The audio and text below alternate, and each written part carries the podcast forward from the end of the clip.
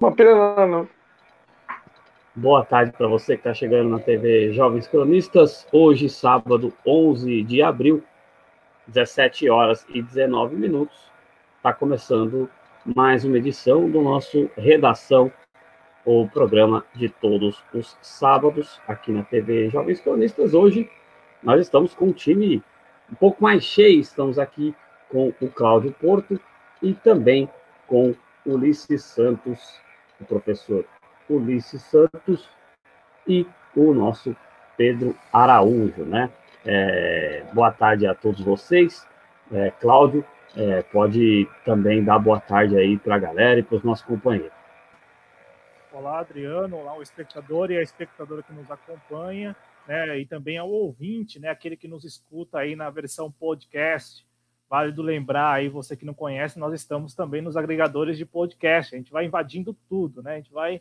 É, nós já estamos aí no Spotify, Google, Google Podcasts é, e também outros agregadores. Então é importante que você né, conheça as nossas redes sociais, que vocês é, compreendam né, o tamanho do nosso projeto, o projeto que tem aí perfis em todas as redes sociais. É importante você deixar seu like, é importante você se inscrever se ainda não é inscrito ou inscrita. E um recado muito, muito válido. Você que pode contribuir financeiramente com o projeto, contribua, sobretudo via Superchat. Por quê? Porque estamos quase lá, quase no mínimo, no mínimo para poder sacar o valor né, da, da, da, monetização aqui no YouTube. Então, é preciso aí que vocês também nos ajudem nesse sentido, claro, é, podendo, né, se não for aí é, retirar muito do seu orçamento, é claro. Bom, neste programa vamos tratar aqui é, da questão macro do novo coronavírus pelo Brasil. Né? Nós vamos aqui com o Pedro Araújo tratar dos números, sobretudo na região Nordeste, lá direto da capital do estado de Pernambuco, Recife, e ao sul aqui do país, vamos tratar dos números lá com o professor Ulisses Santos. A propósito, a propósito, veja só, né? A imagem que ilustra a nossa miniatura vem lá de Porto Alegre né? Tem aí vocês que estão chegando no vídeo viram lá, né? Unidade Básica de Saúde, Tristeza, né? Um nome aí bem, bem, digamos assim, muito brasileiro, né? Essa, essa particularidade com as palavras e tal. Então, a imagem lá de Porto Alegre, uma ação conjunta de serviços de pulverização e sanita, sanitização com o objetivo de auxiliar a cidade de Porto Alegre aí no combate ao novo coronavírus. Então, seja muito bem-vindo, seja muito bem-vinda a mais uma edição do Redação JC. E aí, Adriano, o Adriano, ele, ele vai voltar? Ele está com o áudio desligado. Ah, o Adriano ele foi tossir, ele foi tossir, é isso, é, é, imagino que tenha sido isso, é, é, é, é isso aí. Então o, o microfone está desligado, então a gente começa o programa falando dos números. O é, Adriano foi espirrar. É isso aí, mas pode falar. Os números gerais aí do novo coronavírus no Brasil, nós estamos começando este programa neste sábado, depois das 17 horas, e até este momento é, não há números atualizados, né, números atualizados é, relativos a este sábado. Né, e aí, até o final do programa, eu imagino que nós já tenhamos esses números. Eu começo passando a palavra para o Pedro e depois para o professor Ulisses, porque o Pedro ele é nosso colaborador lá direto de Recife, e nós temos observado nas últimas semanas que, apesar de São Paulo é, seguir como o epicentro né, do novo coronavírus no Brasil, outros estados têm tomado também aí é, algumas medidas, têm adotado algumas medidas e principalmente têm ali também contabilizado alguns um número razoável de casos do novo coronavírus e também de óbitos relativos ao novo coronavírus. Pernambuco, por exemplo, está dentro desse grupo, assim como o Ceará também.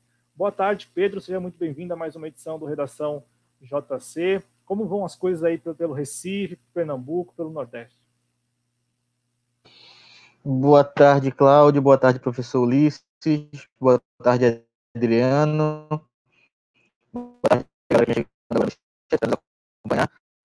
Uma coisa que está em Pernambuco o, o, o áudio hoje do coronavírus. Opa, tá ouvindo? O Pedro, por favor, prossiga agora, vamos ver se tem algum ruído ainda. Dá para ouvir agora? Ou tá dando ruído? Não, não, pode prosseguir. Tá dando para ouvir, pronto. é, foi um salto muito grande que houve uh, de casos do coronavírus aqui em Pernambuco. Quem vem acompanhando a evolução dos números, de, até duas semanas atrás, mais ou menos, haviam um total de 82 casos confirmados da doença aqui no estado. Hoje, é, o número atualizado pela. Não lembro agora se foi o número atualizado pela Secretaria de Saúde de ontem ou se é o número de hoje já, mas são confirmados hoje, é, nessas últimas né, 24 horas, 816 casos, é o número oficial, e 72 óbitos. Ou seja, foi um salto de 10 vezes mais casos. Claro que existe toda uma questão de subnotificação, é, e provavelmente nas próximas semanas esse número vai ainda maior, mas Pernambuco hoje ele tem 816 casos confirmados de pacientes com a Covid-19 e 72 óbitos. É o terceiro estado em número de óbitos e o quarto em número de casos confirmados. O Nordeste só perde para o Ceará, que tem hoje 1.638 casos confirmados, mas só tem 58 óbitos. alguns estados no Nordeste, se você pegar, for procurar para se informar, eu, ao decorrer da live eu vou dar aqui os números mas não quero me prolongar muito também agora para dar a oportunidade do professor Ulisses dar a boa tarde dele. Mas você vê que os números são muito baixos em alguns estados do Nordeste, e tudo, muito disso se deve à subnotificação. Ainda existe um número, o número que existe hoje é um número muito fantasioso ainda, uh, em alguns estados, como Paraíba, que tem 85 casos confirmados apenas, mas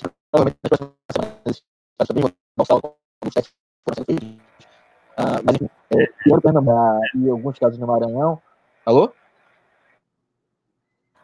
Não, agora ele de vez em quando dá uma falinha, mas pode concluir seu raciocínio. Não, é só para concluir mesmo. Alguns estados estão com um número muito baixo de casos confirmados. Provavelmente, próximas semanas haverá um muito grande, não nos estados já tem grande casos como esses estados notificados. É isso aí. Bom, é, deixa eu tirar aqui esse GC. É, é, professor, é, o Pedro, aí você dá uma olhada no, no seu áudio, tá? É, professor Ulisses, boa tarde para você. Seu boa tarde inicial aí também, é, assim como o Pedro, esse panorama inicial aí do coronavírus na região sul. Boa tarde, Adriano, Pedro, Cláudio. É, a gente está aqui numa fazendo uma acompanhando, né, os números na, no, especialmente no Rio Grande do Sul, os demais estados da Rio Grande do Sul, eu vou na sequência da live buscar os números para vocês, para a gente dar uma comentada. Mas aqui uh, eu entrei agora aqui no site da Secretaria de Estado da, da Saúde, né? E tem no estado do Sul confirmados 640 casos, 15 óbitos e, e isso tudo em, em, em 78 municípios, né? tem uma, uma, uma a linha, né, aquela, a, a tal da curva, né, a curva está numa crescente, está numa tá ascendendo, né, desde o dia 29 de fevereiro, que foi o primeiro caso uh, constatado, até hoje, uh, nós estamos no dia 8 de abril, em 29 de fevereiro, 29 de março, quer dizer, um pouco mais de um mês, passou de um caso para 640 casos, quer dizer, tu vê que é um, uma, uma, crescente, né, nos casos coletados. Então, assim, tu tem aquelas políticas de, de isolamento que estão decretadas pelo governo do estado, porém, alguns prefeitos já estão fazendo uh, uh, práticas ou, ou, legislações municipais de uh, flexibilização, né? Tem cidades do município, tem municípios no interior do estado que já estão flexibilizando essas, essas, essas, então, essa, essa questão do, isolamento, né? Estão fazendo até calendários de abertura uh, desses do, do, comércio, enfim, das cidades. E isso é uma coisa que a gente tem que discutir isso, porque uh, tá todo mundo dizendo que no final do mês de abril agora vai ter o tal do pico do, uh, de casos, né? Então não pode flexibilizar agora, né? Esse é meu boa tarde para todo mundo aí. Quem tiver condições de apoiar o projeto, uh, seguir nas redes sociais, que o faça. É isso aí. É isso aí, o, o Pedro está de volta aqui conosco, né? Agora já deve estar tá tudo certo aí, né, Pedro? Cláudio, é, então vamos é, iniciar aí com, com, esse panorama inicial aí do, do coronavírus. Exatamente, Adriano. Os nossos colaboradores aí, né, o, tanto o Pedro quanto o professor Ulisses, trouxeram aí números aí bem, bem particulares de cada região do país, né? E aqui em São Paulo continua sendo o epicentro, né? O estado de São Paulo continua sendo o epicentro. E aí, é, para além dos números, né, que nós temos de fato é, já, digamos assim, assumido pelo próprio governo do estado, é, que há subnotificação, né, de que não há testes, então, portanto, não dá nem para adotar medidas com base nos números que nós estamos divulgando, por exemplo, que é a maior dificuldade neste momento, né, porque é, até mesmo para começar a se discutir uma reabertura é, do comércio aí pelas cidades, é preciso ter números confiáveis, né? E como você é, pode decidir algo sem ter base, né? Sem ter dados? E aí, Adriano, uma discussão que rondou a semana, Adriano, Ulisses e Pedro, é, foi a discussão sobre os leitos de UTI no Brasil. Né? Muito se falou sobre isso porque é válido reforçar, eu imagino que nosso espectador já tenha ciência disso, no entanto, é válido reforçar que a maior preocupação com o novo coronavírus, né, com a Covid-19, é que é, ela possa se tornar, ou já se tornou em muitos países aí, aquela última gota d'água é, para os sistemas de saúde, né, para os estabelecimentos aí que prestam serviços na área de saúde, estabelecimentos no geral, né, e aí nós estamos falando aqui não apenas do sistema público. Então, a maior preocupação é evitar o colapso. E é válido sempre deixar claro ao nosso espectador que é, poucas vezes vocês vão ver aqui falar sobre crise do coronavírus ou crise da Covid-19, porque nós estamos aqui exatamente há um ano ou mais de um ano aqui no YouTube denunciando um estado de crise no Brasil. Né? O Brasil ele já vinha de uma crise, é, não apenas de ordem financeira, mas também de cunho social. Eu vejo que nós cumprimos um papel muito, muito importante quando é, aqui tratamos de temas, por exemplo, que são, muito te são temas muito particulares das periferias ou da, das regiões mais afastadas, né?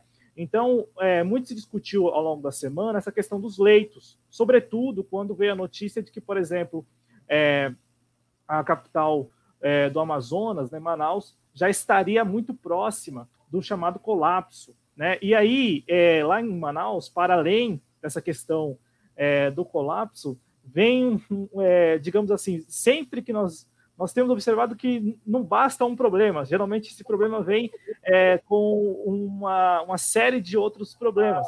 E, e lá em Manaus, a, a discussão neste momento não é apenas relacionada a leitos de UTI, mas é o pessoal, né, a falta de médicos, de profissionais para manusear os equipamentos e, com isso, é, abrir os, os leitos. Né? E aí eu chamo a atenção do nosso espectador para números que foram divulgados pelo próprio Ministério da Saúde. Pela primeira vez, o Ministério da Saúde divulgou é, ou compilou né, dados sobre os leitos de UTI no Brasil. E aí, olha só, olha, olha só é, o problema sério que o Brasil tem, né, e já há muito tempo como tudo anda muito sucateado, é, nós não temos nem mesmo, nem mesmo números, é, digamos, números ali, é, não apenas confiáveis, mas números absolutos. Então, assim, é, é sempre chutes. E, e, e isso é, se deve, claro, ao sucateamento ou até mesmo à falta de predisposição das autoridades em divulgar números. Isso vale, inclusive, para o ministro da, da, da Saúde, Luiz Henrique Mandetta. Ele não é ministro há um mês, ele é ministro desde o início do desgoverno Bolsonaro, desde o momento de transição. Então ele teve, ele teve tempo, se ele quisesse, é claro, para dar transparência aos números.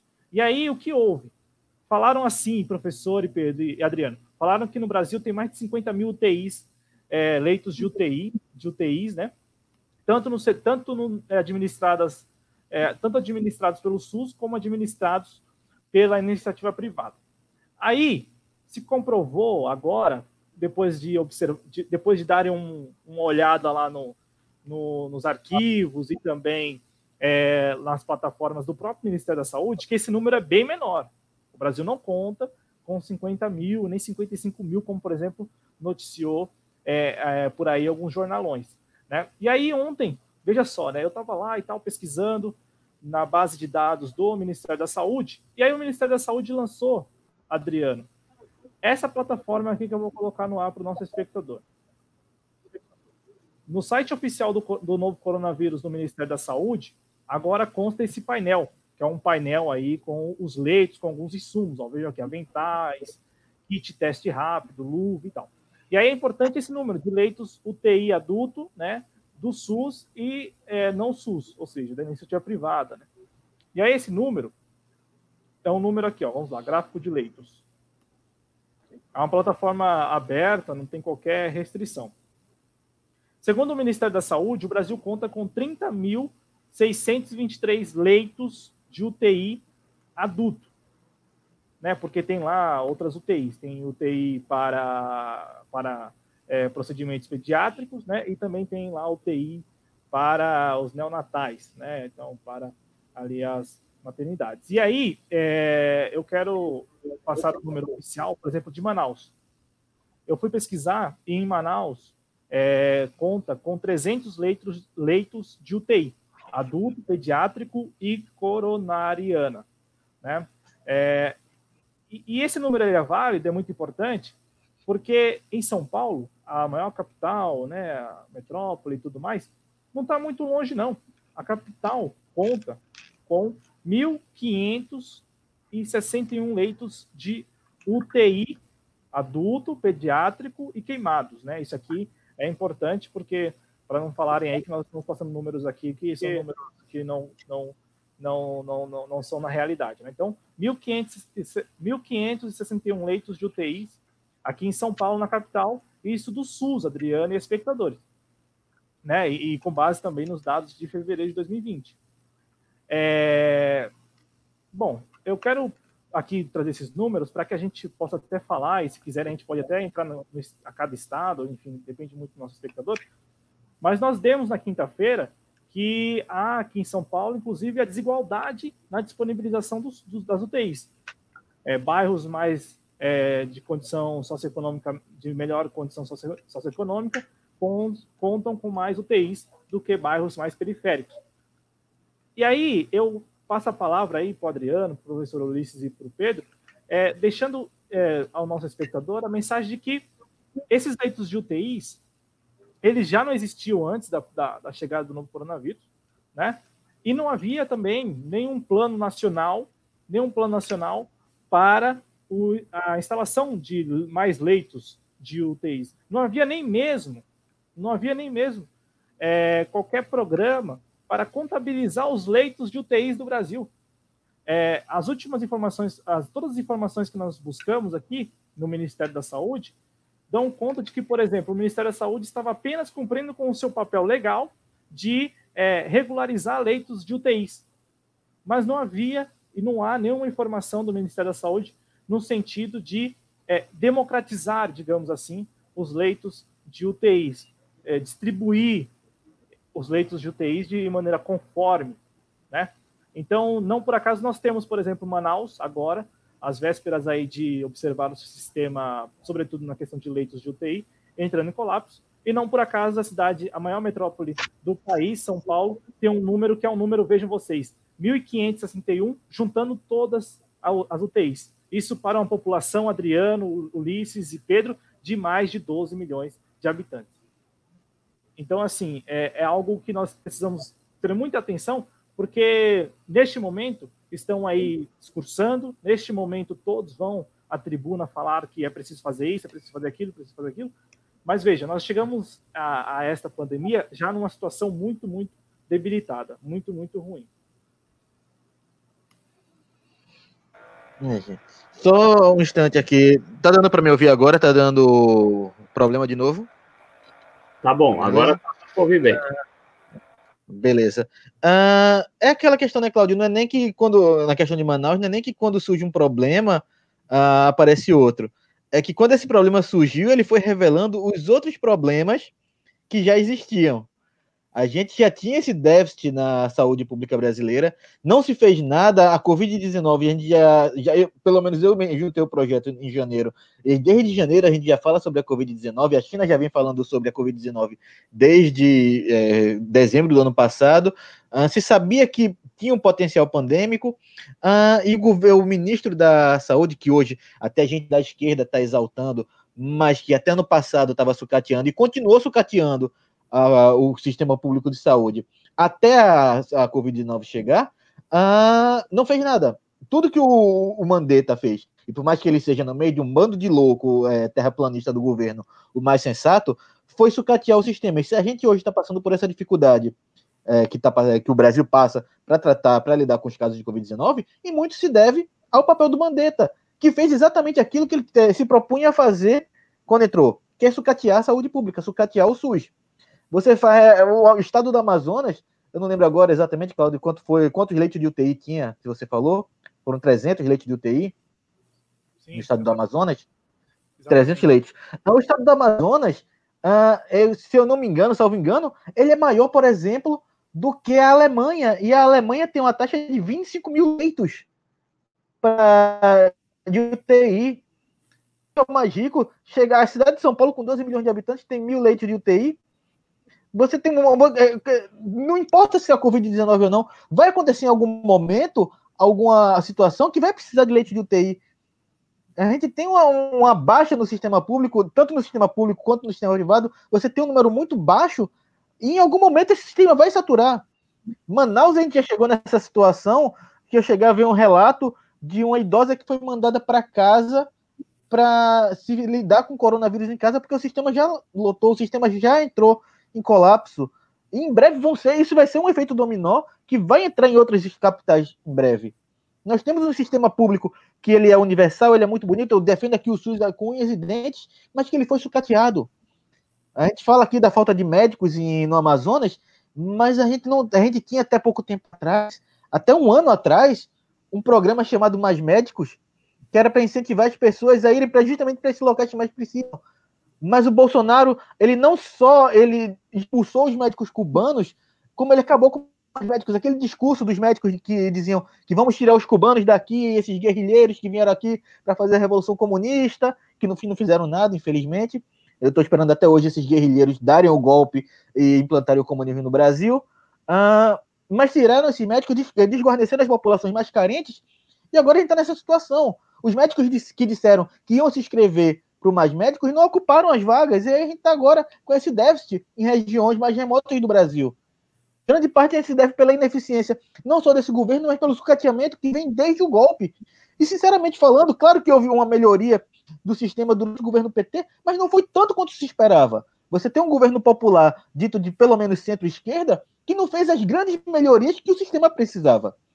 Eu, tenho, eu sempre digo aqui, eu sempre enalteço os feitos do PT, uh, Lula e Dilma, que eles fizeram, mas tem que ser dito, não foi feito o que era necessário durante o governo do PT. Não foi investido o tanto que era necessário durante o governo do PT, e depois do golpe piorou ainda mais. A gente teve congelamento de, do investimento, a gente teve uh, o sucateamento progressivo, que agora, com, durante o governo, o primeiro ano do governo Bolsonaro, ele não foi progressivo, ele foi agressivo mesmo.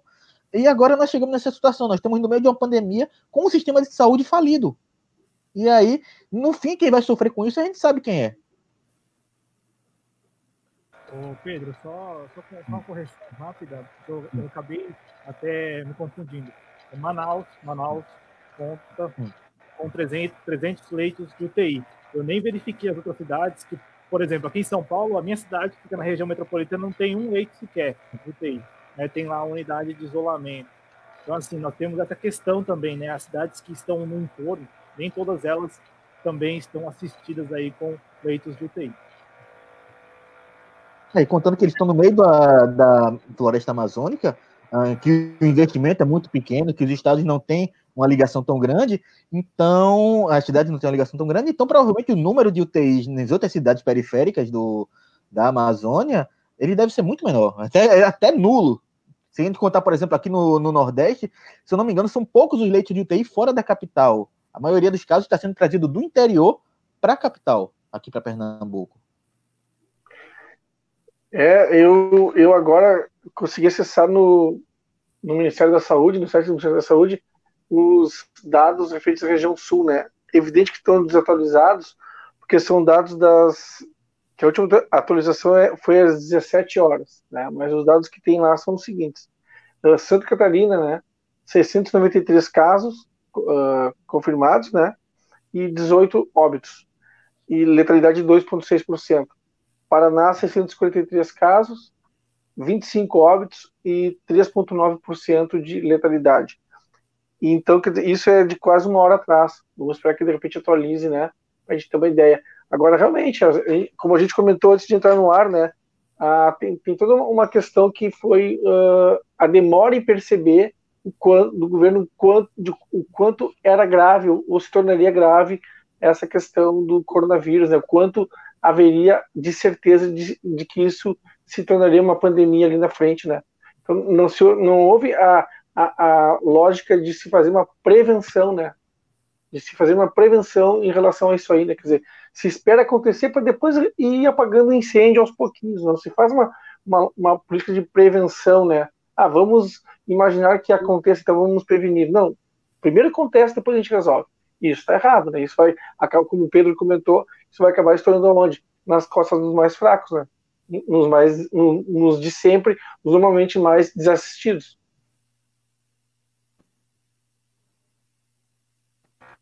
Não, e só complementando o que vocês estão falando, além de, de, dessa coisa de apagar o incêndio, vamos dizer assim, né, naquela, né? Primeiro que tem quem não queira apagar, tem quem queira ver o circo pegando fogo em definitivo, né?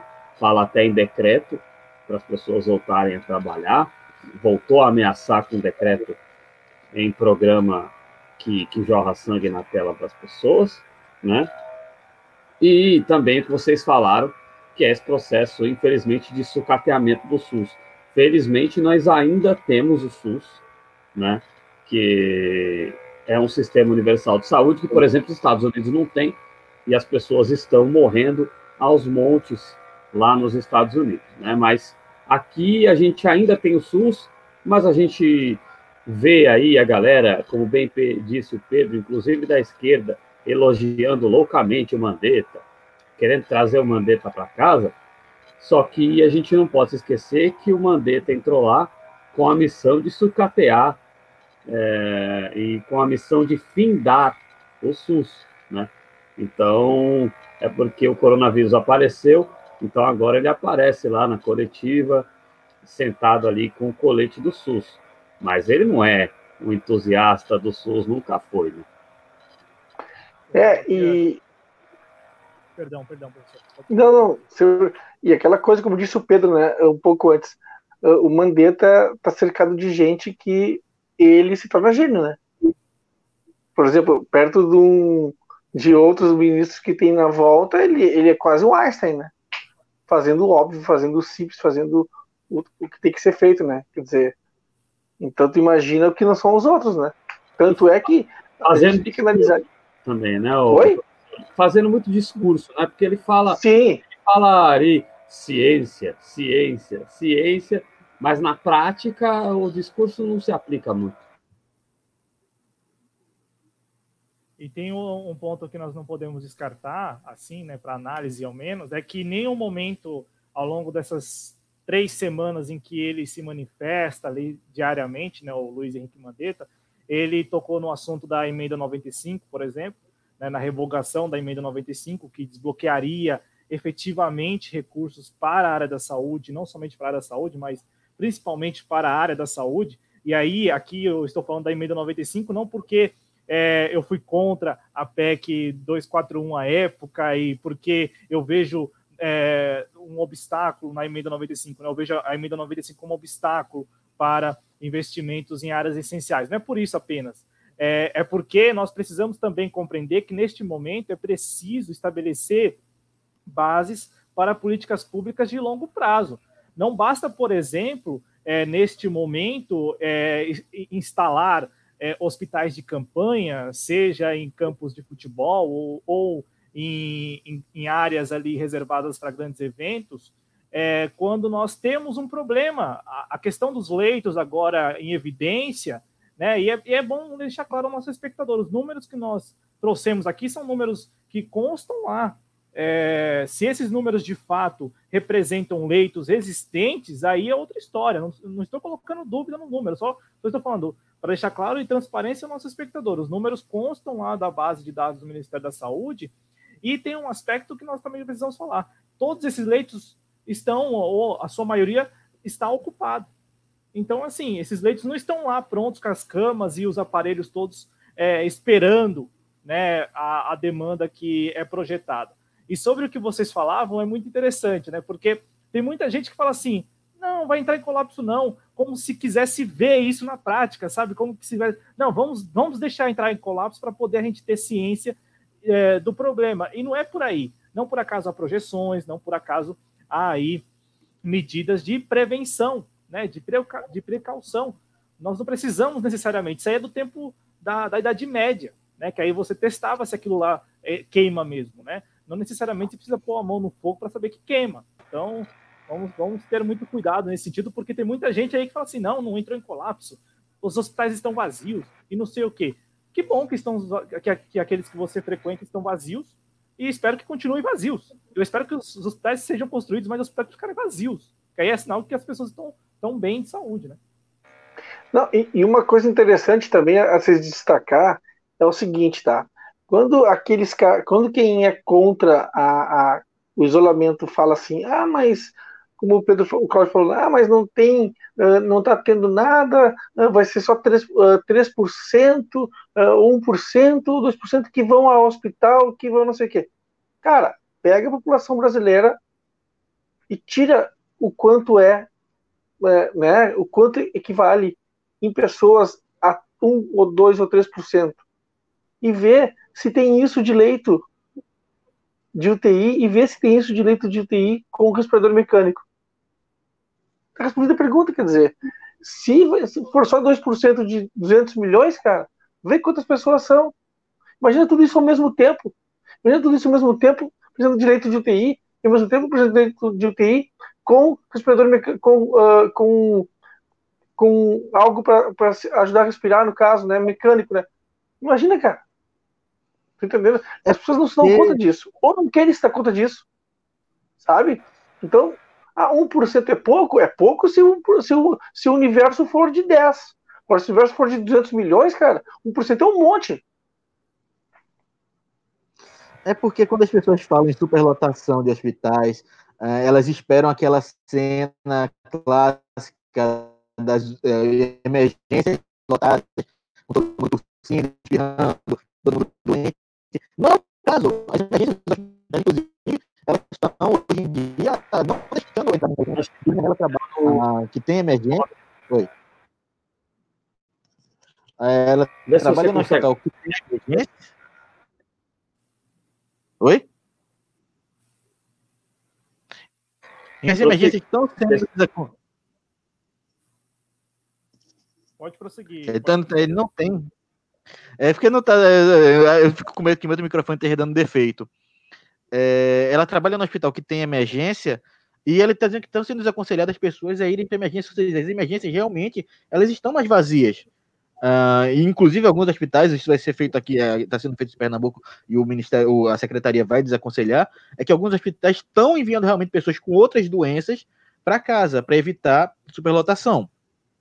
Então, realmente, você vai, dizer, vai ver hospitais menos lotados? Vai. Porque as pessoas estão ocupando os leitos de UTI. As pessoas não estão aglomeradas num canto, numa sala. Então a gente não vai ter aquele espetáculo de filme que vai ter uma emergência lotada de gente. Não vai ter isso. As pessoas estão esperando isso, não vai ter isso.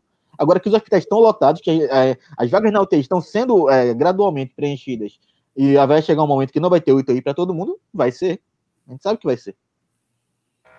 Até porque se as pessoas ficassem aglomeradas nos corredores, seria o descumprimento de um protocolo de segurança é, em relação a próprio, ao próprio contágio do novo coronavírus. Né? Essa coisa que eu vi, inclusive eu não vou falar, mas eu, inclusive, apareceu até aqui no, no lá no, no Twitter, essa coisa das pessoas tratarem a vida humana como um número é, é uma coisa que me deixa absolutamente chateado, para não falar outra palavra, porque, cara, é o que a gente estava falando aqui no meio da semana, né, Cláudio? Uma vida que você perde é uma história, é, é, é, é uma dor profunda para uma família.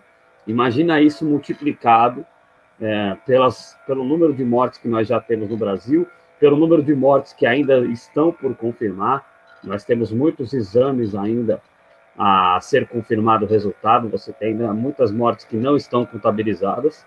como mortes relacionadas ao coronavírus, a gente vai ter a desumanidade de tratar isso como meros números, isso é uma falta de humanidade profunda, isso é uma coisa realmente muito triste a gente chegar nesse nível. Porque você esperar, você ouvir isso lá do presidente da República, você já está esperando isso, né? Agora, pessoas adotarem esse tipo de discurso para si é, é, algo extremamente revoltante. E também tem.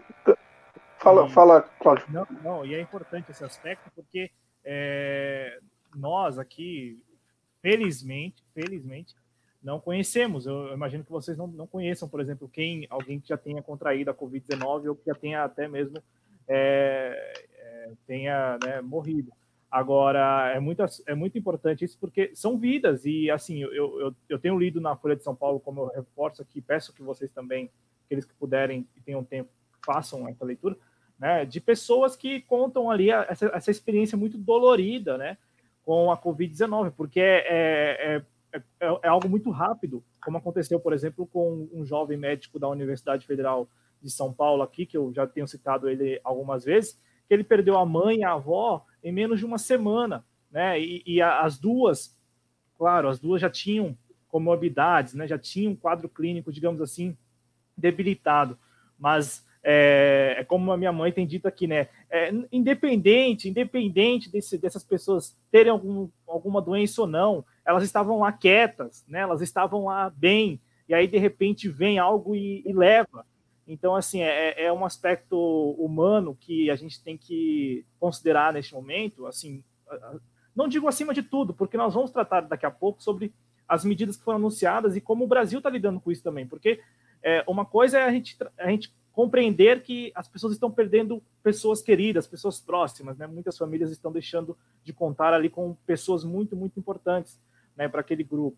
Agora, também daqui a pouco vamos falar disso, né? É, é, muito difícil chegar num YouTube ou em qualquer lugar que seja e pedir, não, você deve ficar em casa e te obrigar a ficar em casa, quando é, nós sabemos muito bem que nem todos, nem todos têm é, como fazer isso por falta de condições, e aqueles que querem fazer isso, que talvez tenham condições, mas tem aí o vínculo empregatício impedindo.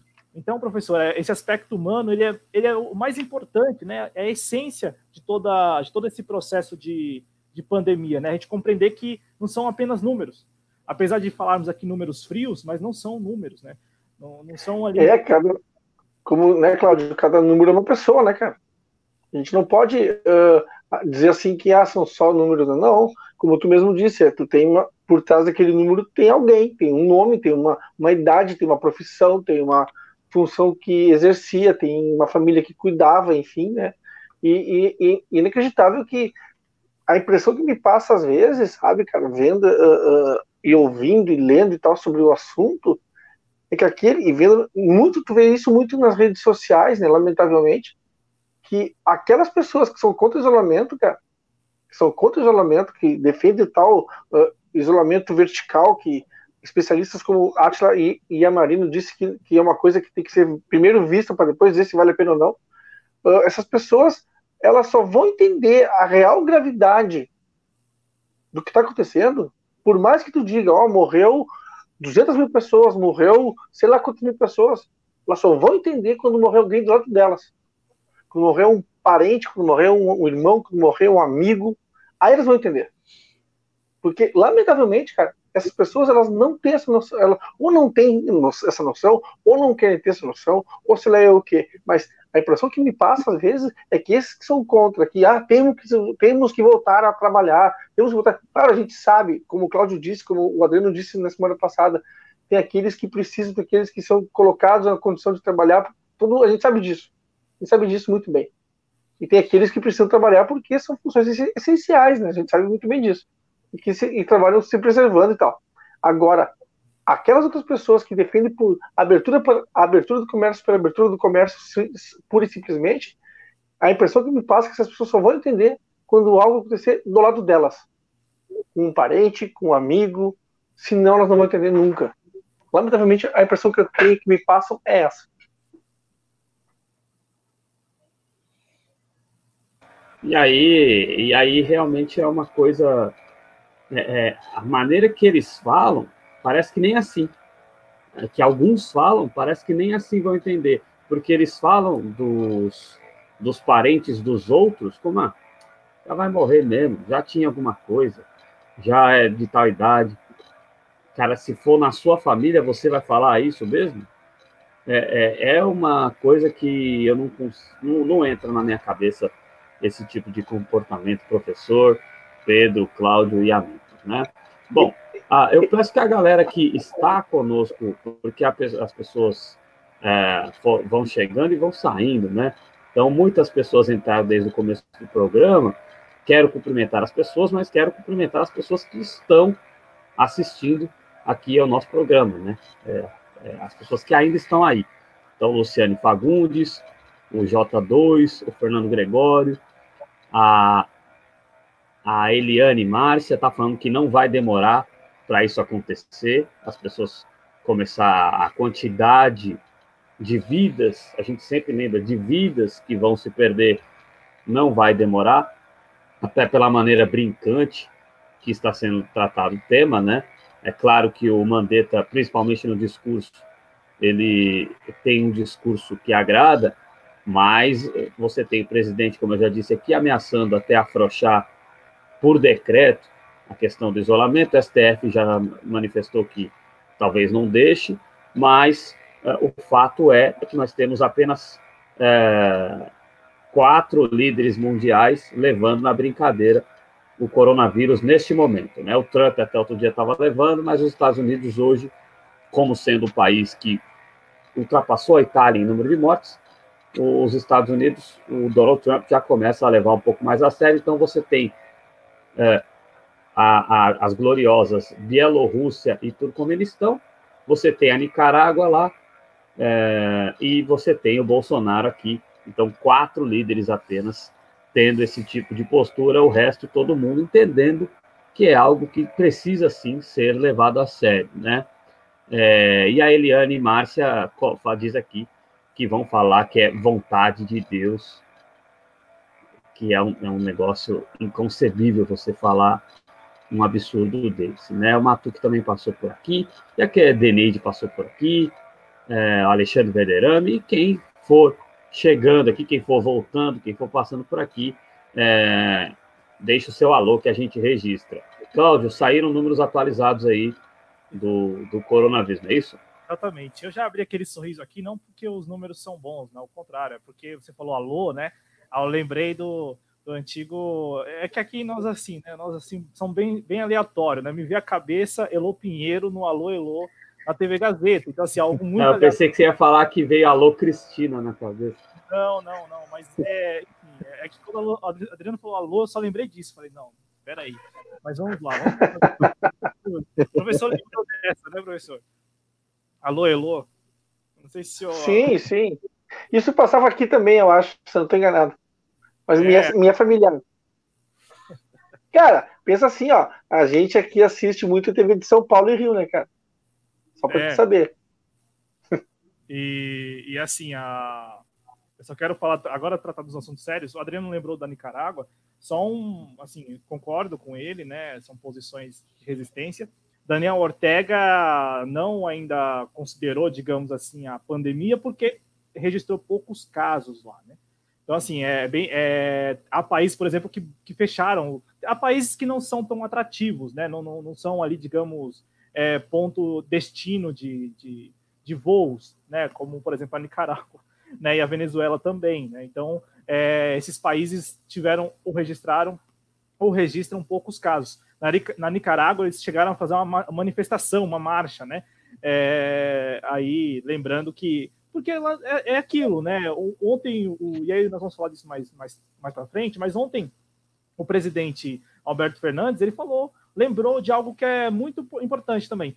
O vírus não vem até nós, né? É, nós vamos em busca do vírus. Então, a mesma coisa, né? Há países, por exemplo, que não registra nenhum caso oficialmente, é bom tratar aqui de números oficiais, né? Como a Coreia do Norte, porque talvez não tenha entrado mesmo nenhum lá infectado. Né? É, é, então, e na, na, na Nicarágua, para passar os números absolutos aí, são oito casos confirmados e uma morte. né? E aí é um número muito, muito irrisório, não de morte, é claro, porque qualquer perda é, é considerável, mas o número de casos confirmados, e se dá ali a uma particularidade. Aqui no Brasil, Adriano, já diferente do, da Nicarágua, aqui no Brasil, nós temos um número altíssimo de casos confirmados e casos confirmados em situação grave. É importante isso. O espectador que está acompanhando os números aqui conosco sabe muito bem que essas pessoas que estão sendo diagnosticadas, primeiro que não, não representam o total efetivamente. O Adriano lembrou, aqui em São Paulo a fila é de 17 mil, 17 mil é, exames aí, né, diagnósticos da, da Covid-19 que ainda estão para ser analisadas. Então, assim, é, imagina só, o epicentro tem, digamos, esse, esse contingente né, de, é, de análises ainda para serem feitas. Imagina os outros estados, imagina as outras cidades, né? Então, aqui em São Paulo são, tem essa fila, e também nós temos que lembrar que o teste só está sendo realizado em casos graves, naquela, naquelas pessoas que chegam é, apresentando os sintomas já na fase grave. Então, assim, é diferente da, de outros países, sobretudo os Estados Unidos, que, que têm realizado testes em massa, né, desde casos leves, passando por casos graves e críticos também, é claro. Né, aqui no Brasil só estamos fazendo é, nos casos graves. Por quê? Porque falta teste, né? E o número oficial, Adriano, atualizado agora há pouco pelo Ministério é, da Saúde, né, neste sábado 11 de abril, é, é, de que o Brasil passou a marca de 20 mil casos, né, 20.727 casos confirmados, é, 1.089 casos novos né, de ontem para hoje, da sexta-feira 10 de abril para é, este sábado 11 de abril, são ao total 1.124 óbitos confirmados. Vejam vocês aí como a taxa de letalidade ela vai aumentando. Por quê? Porque vai aumentando o número de óbitos e, ao mesmo tempo, o número de, de casos confirmados, ali de análises já concluídas, é, não aumenta consideravelmente. Então, o Brasil pode ser que é, chegue ao, ao patamar da Itália, pelo menos na, na, na letalidade, né, quase 10%, porque falta teste. E aí nós vamos tratar disso mais adiante, principalmente com os nossos companheiros aqui, porque tem muito governador, muito prefeito tomando, adotando medida com base nesses números, que são números defasados, né, que eles assumem que são números defasados. Né? Então, 20.727 casos confirmados, 1.089, é, perdão, 1.124 óbitos aí confirmados relacionados à Covid-19. São Paulo segue né, à frente, infelizmente. É, São Paulo, o estado, registra mais de 8 mil casos confirmados, seguido do Rio de Janeiro, com mais de 2.600 casos, Ceará, no Nordeste, com 1.582 casos, o Amazonas, né, que já ultrapassou Pernambuco, né, e, e, e tudo indica que é, seguirá aí nessa crescente, e aí também há um aspecto, Pedro, lá, que é esse aspecto da resistência da própria população em compreender. E aí, é, já passa a você, aqui os números estão na tela, para quem quiser ir acompanhando o nosso espectador, né? E, e aí, qualquer dúvida, por favor, você que está me assistindo, manda aí no chat que nós vamos aqui conversar. Mas eu passo a falar para o Pedro, porque no Amazonas, Pedro, é bom lembrar, é, tem um aspecto da população que é, a população não, não estaria respeitando a, a imposição da quarentena do isolamento. E lá tem, uma, tem um, digamos assim, um, um adendo que é muito válido, que é um apresentador de televisão que tem uma audiência considerável lá no estado, né? Que praticamente todos os dias, todos os dias ele fala contra da contra a quarentena, contra a COVID-19. E o mais engraçado é que ele gosta muito de falar de mamadeira, né? Que perderam a, a mamadeira. O engraçado é que ele, ele foi um dos, dos garotos propagandas aí da campanha do governo federal contra a pandemia do novo coronavírus. Então, Pedro, tem, olha só como é muito particular, né, a situação aqui no Brasil. É, eu, eu, vou passar a palavra antes para o Adriano, porque eu sei que ele quer falar sobre Siqueira Júnior. Eu sei que ele quer fazer algum comentário sobre Siqueira Júnior. Não, não, é ele é o que o Claudio já meio que falou, né? Ele está diariamente lá. É importante a gente registrar, o Cláudio falou da importância dele lá, lá em Manaus. Ele consegue lá, com a TV A Crítica, né? Que é filiada da Rede TV lá, ele consegue lá ser líder de audiência lá. E ele uh, tem essa influência sobre a população uh, infelizmente, atua de forma suja, né, em relação a isso, em relação à, à vida humana como um todo. Ele comemora a morte de cidadãos, né? Problema dele, melhor ele do que eu, né? Ele pode dar as mãos para, por exemplo, caras como Marcos, né? Que foi afastado do SBT. Eu não vou falar o apelido dele porque ele não representa de uma maneira nenhuma o povo e tá mais para ir do que para mas assim esse tipo de caras são caras que estão ocupando o espaço na mídia diariamente com ideias dignas de sociopatas, né? Então são caras que têm tribuna, uma tribuna é, é, é, uma tribuna aqui em São Paulo, falando do Marcos, né? Uma é uma tribuna aqui em São Paulo, que é o segundo lugar de audiência, a segunda emissora em audiência do Brasil.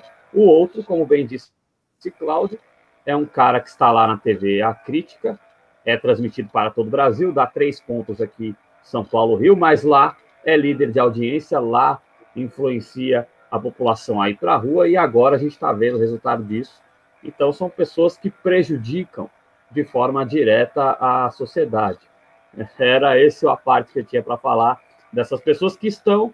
É, aqui não cabe nenhum tipo de inveja, muito pelo contrário, jamais teria colegas como esses, prefiro continuar aqui do que tê-los, mas são caras que estão ocupando o lugar de pessoas que poderiam estar fazendo um trabalho jornalístico sério e prestando serviço à sociedade e não uh, um desserviço como esse de desrespeitar e de minimizar a vida humana. Somente isso que eu tenho a falar desse tipo de ser que tira vagas de jornalistas de verdade.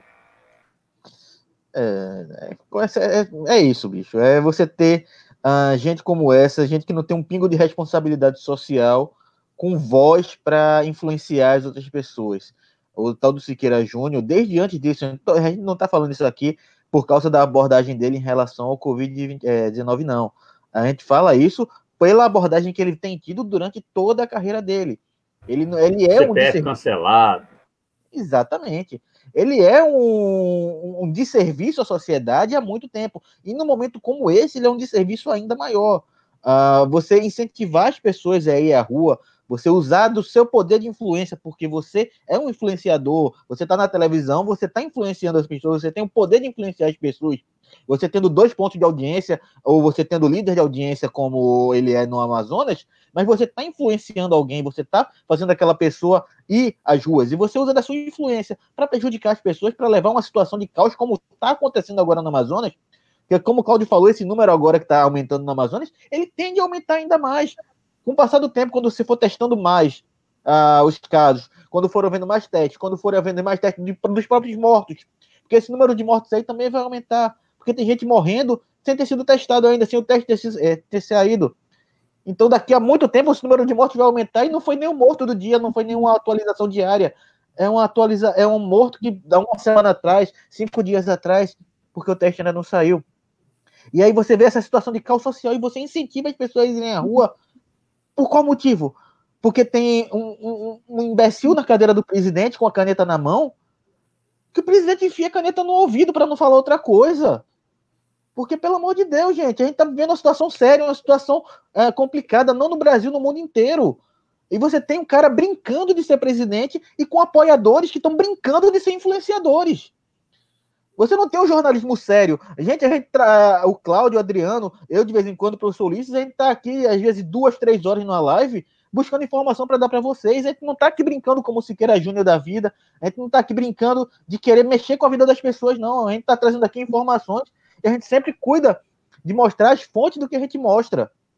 A gente não tá aqui simplesmente é, querendo apavorar as pessoas, mandando ficar em casa, não. É uma orientação da OMS e que uma pessoa que tem um grau de influência maior, que tem um alcance maior, não está respeitando. E ele vai ser responsável. Olha, é, um, compromisso que eu faço aqui é apontar diretamente para ele como um dos responsáveis pela morte das pessoas no Amazonas.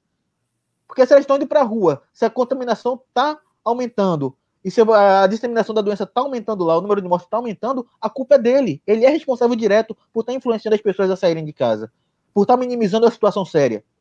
A gente tem que começar a ter uma responsabilidade maior. Liberdade de imprensa é muito bom, mas com responsabilidade. Com responsabilidade daquilo que a gente está falando e daquelas pessoas que a gente está afetando. A gente não pode esquecer nunca disso, que atrelada à liberdade do que a gente pode dizer, a gente tem que responsa ter responsabilidade naquilo que a gente está dizendo. Porque o que a imprensa diz, o que a gente diz, o que a gente está falando aqui, vai afetar o pensamento de alguém e vai afetar a forma como aquela pessoa age. Então a gente tem que ter essa responsabilidade. Pessoas como Siqueira Júnior, como Datena, como era o Marcelo Rezende, Deus o tenha, ou seja lá onde ele estiver agora, mas ele não tinha essa responsabilidade, como o Datena continua não tendo, como programas aqui em Pernambuco também não tem. O J. Ferreira, eu esqueci agora o nome dos outros, é, Datena da vida, uh, esqueci agora o nome do, de uma daqui de Pernambuco, mas enfim, são pessoas que não têm essa responsabilidade, que elas precisam ter essa responsabilidade, ainda mais num momento tão sério como a gente está vivendo. É, Rapidinho. É, eu só. Fala. Ulisses, ó, o estado do Tocantins continua sendo, felizmente, espero, espero sinceramente que o estado do Tocantins não venha a registrar nenhum óbito aí, né, por, por novo coronavírus. Então, de todos os estados da federação, apenas Tocantins não registrou até este momento nenhum óbito aí relacionado à Covid-19, professor. É, o que eu, o que eu só acho assim, ó, uh, esse pessoal, claro, respeitando, lógico, a posição do Adriano, a fala do Pedro, lógico, não vou, né? Só que eu acho assim, a gente tem que aprender a, a falar dessas pessoas sem citá-las nominalmente. Porque esses caras já têm propaganda suficiente, sabe? E a gente tem que chegar assim a dizer, como, como uh, acho que foi tu, acho que foi o Pedro que comentou assim, ah, não lembro agora, não tem que lembrar o nome, Pedro. Tem que citar que existe alguém que fala isso. Porque senão a gente vai continuar dando, dando uh, fazendo propaganda para esses caras, dando o nome deles na, na nossa mídia, na, na, nossa, no nosso canal, sabe? Então, assim, vamos falar deles? Vamos, mas vamos tentar uh, não dizer o nome deles. Pra, porque, assim, ó, ele já tem propaganda, já tem divulgação suficiente nos canais deles, sabe? Todo mundo sabe o serviço que esses caras, que esses senhores prestam. Eu poderia citar aqui inúmeros nomes de uh, apresentadores de programas de televisão que prestam de serviço à, à saúde pública da população, travestido de, uh, de indignação, como eles adoram postar, como esse caso, como o Adriano uh, comentou, como tu comentou também. Agora, a gente não pode nominar eles, cara.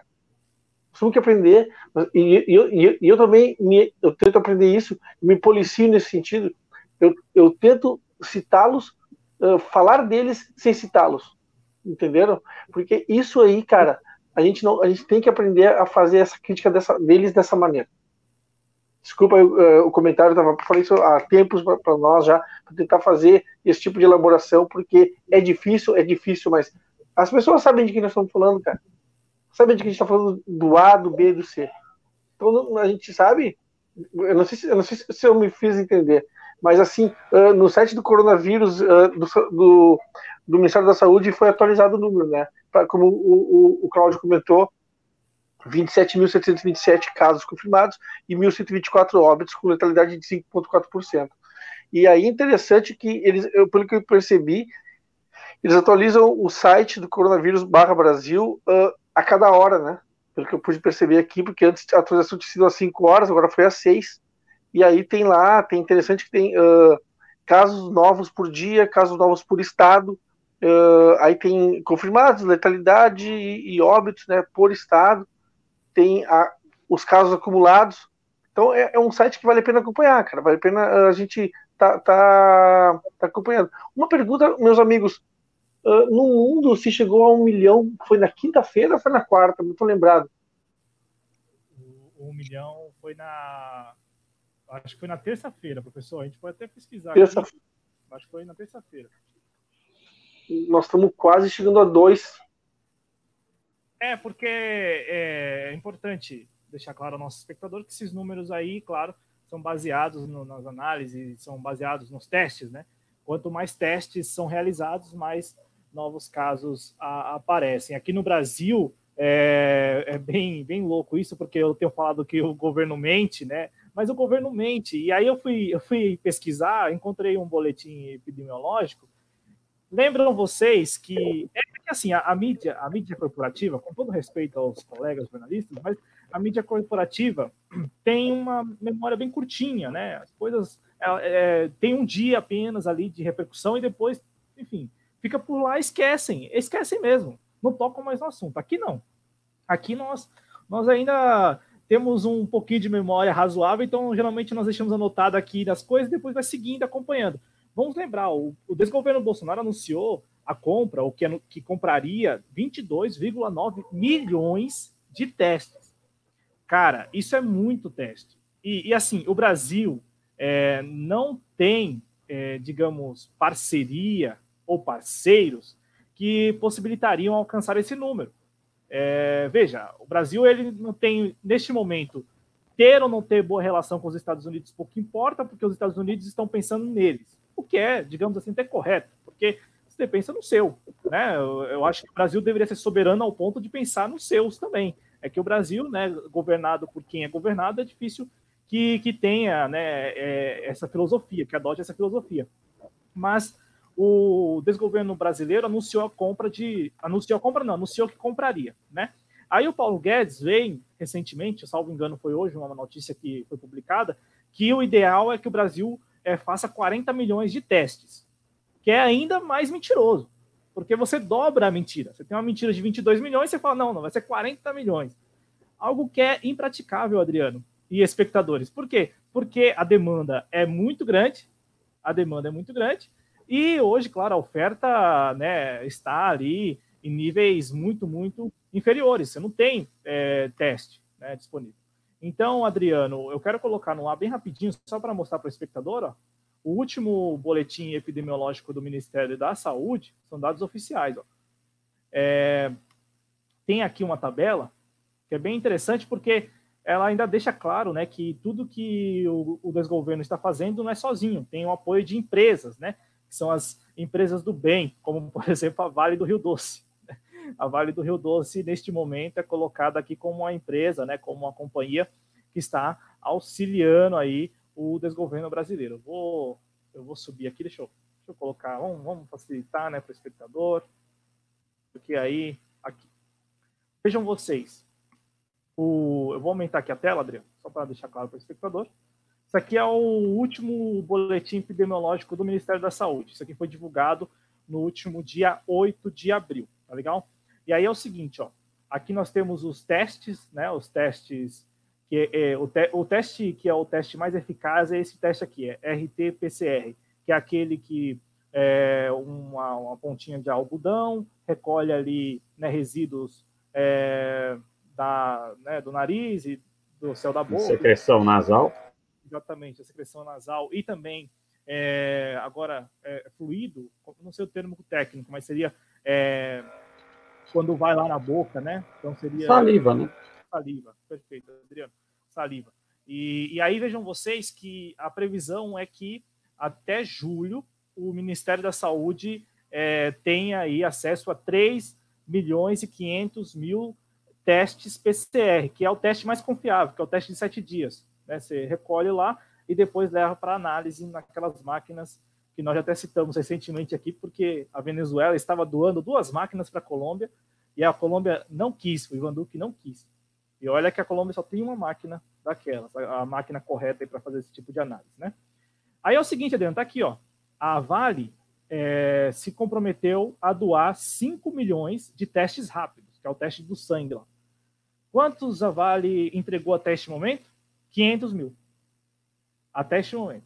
E aí, é, eu imagino que tenha toda um, uma questão de logística e também deva ter também um, algum procedimento burocrático, enfim, mas, bom, é 10% do que foi prometido. E a, a, Petrobras se comprometeu a doar 600 mil, 600 mil unidades do teste PCR. Mais uma vez, o teste mais eficaz.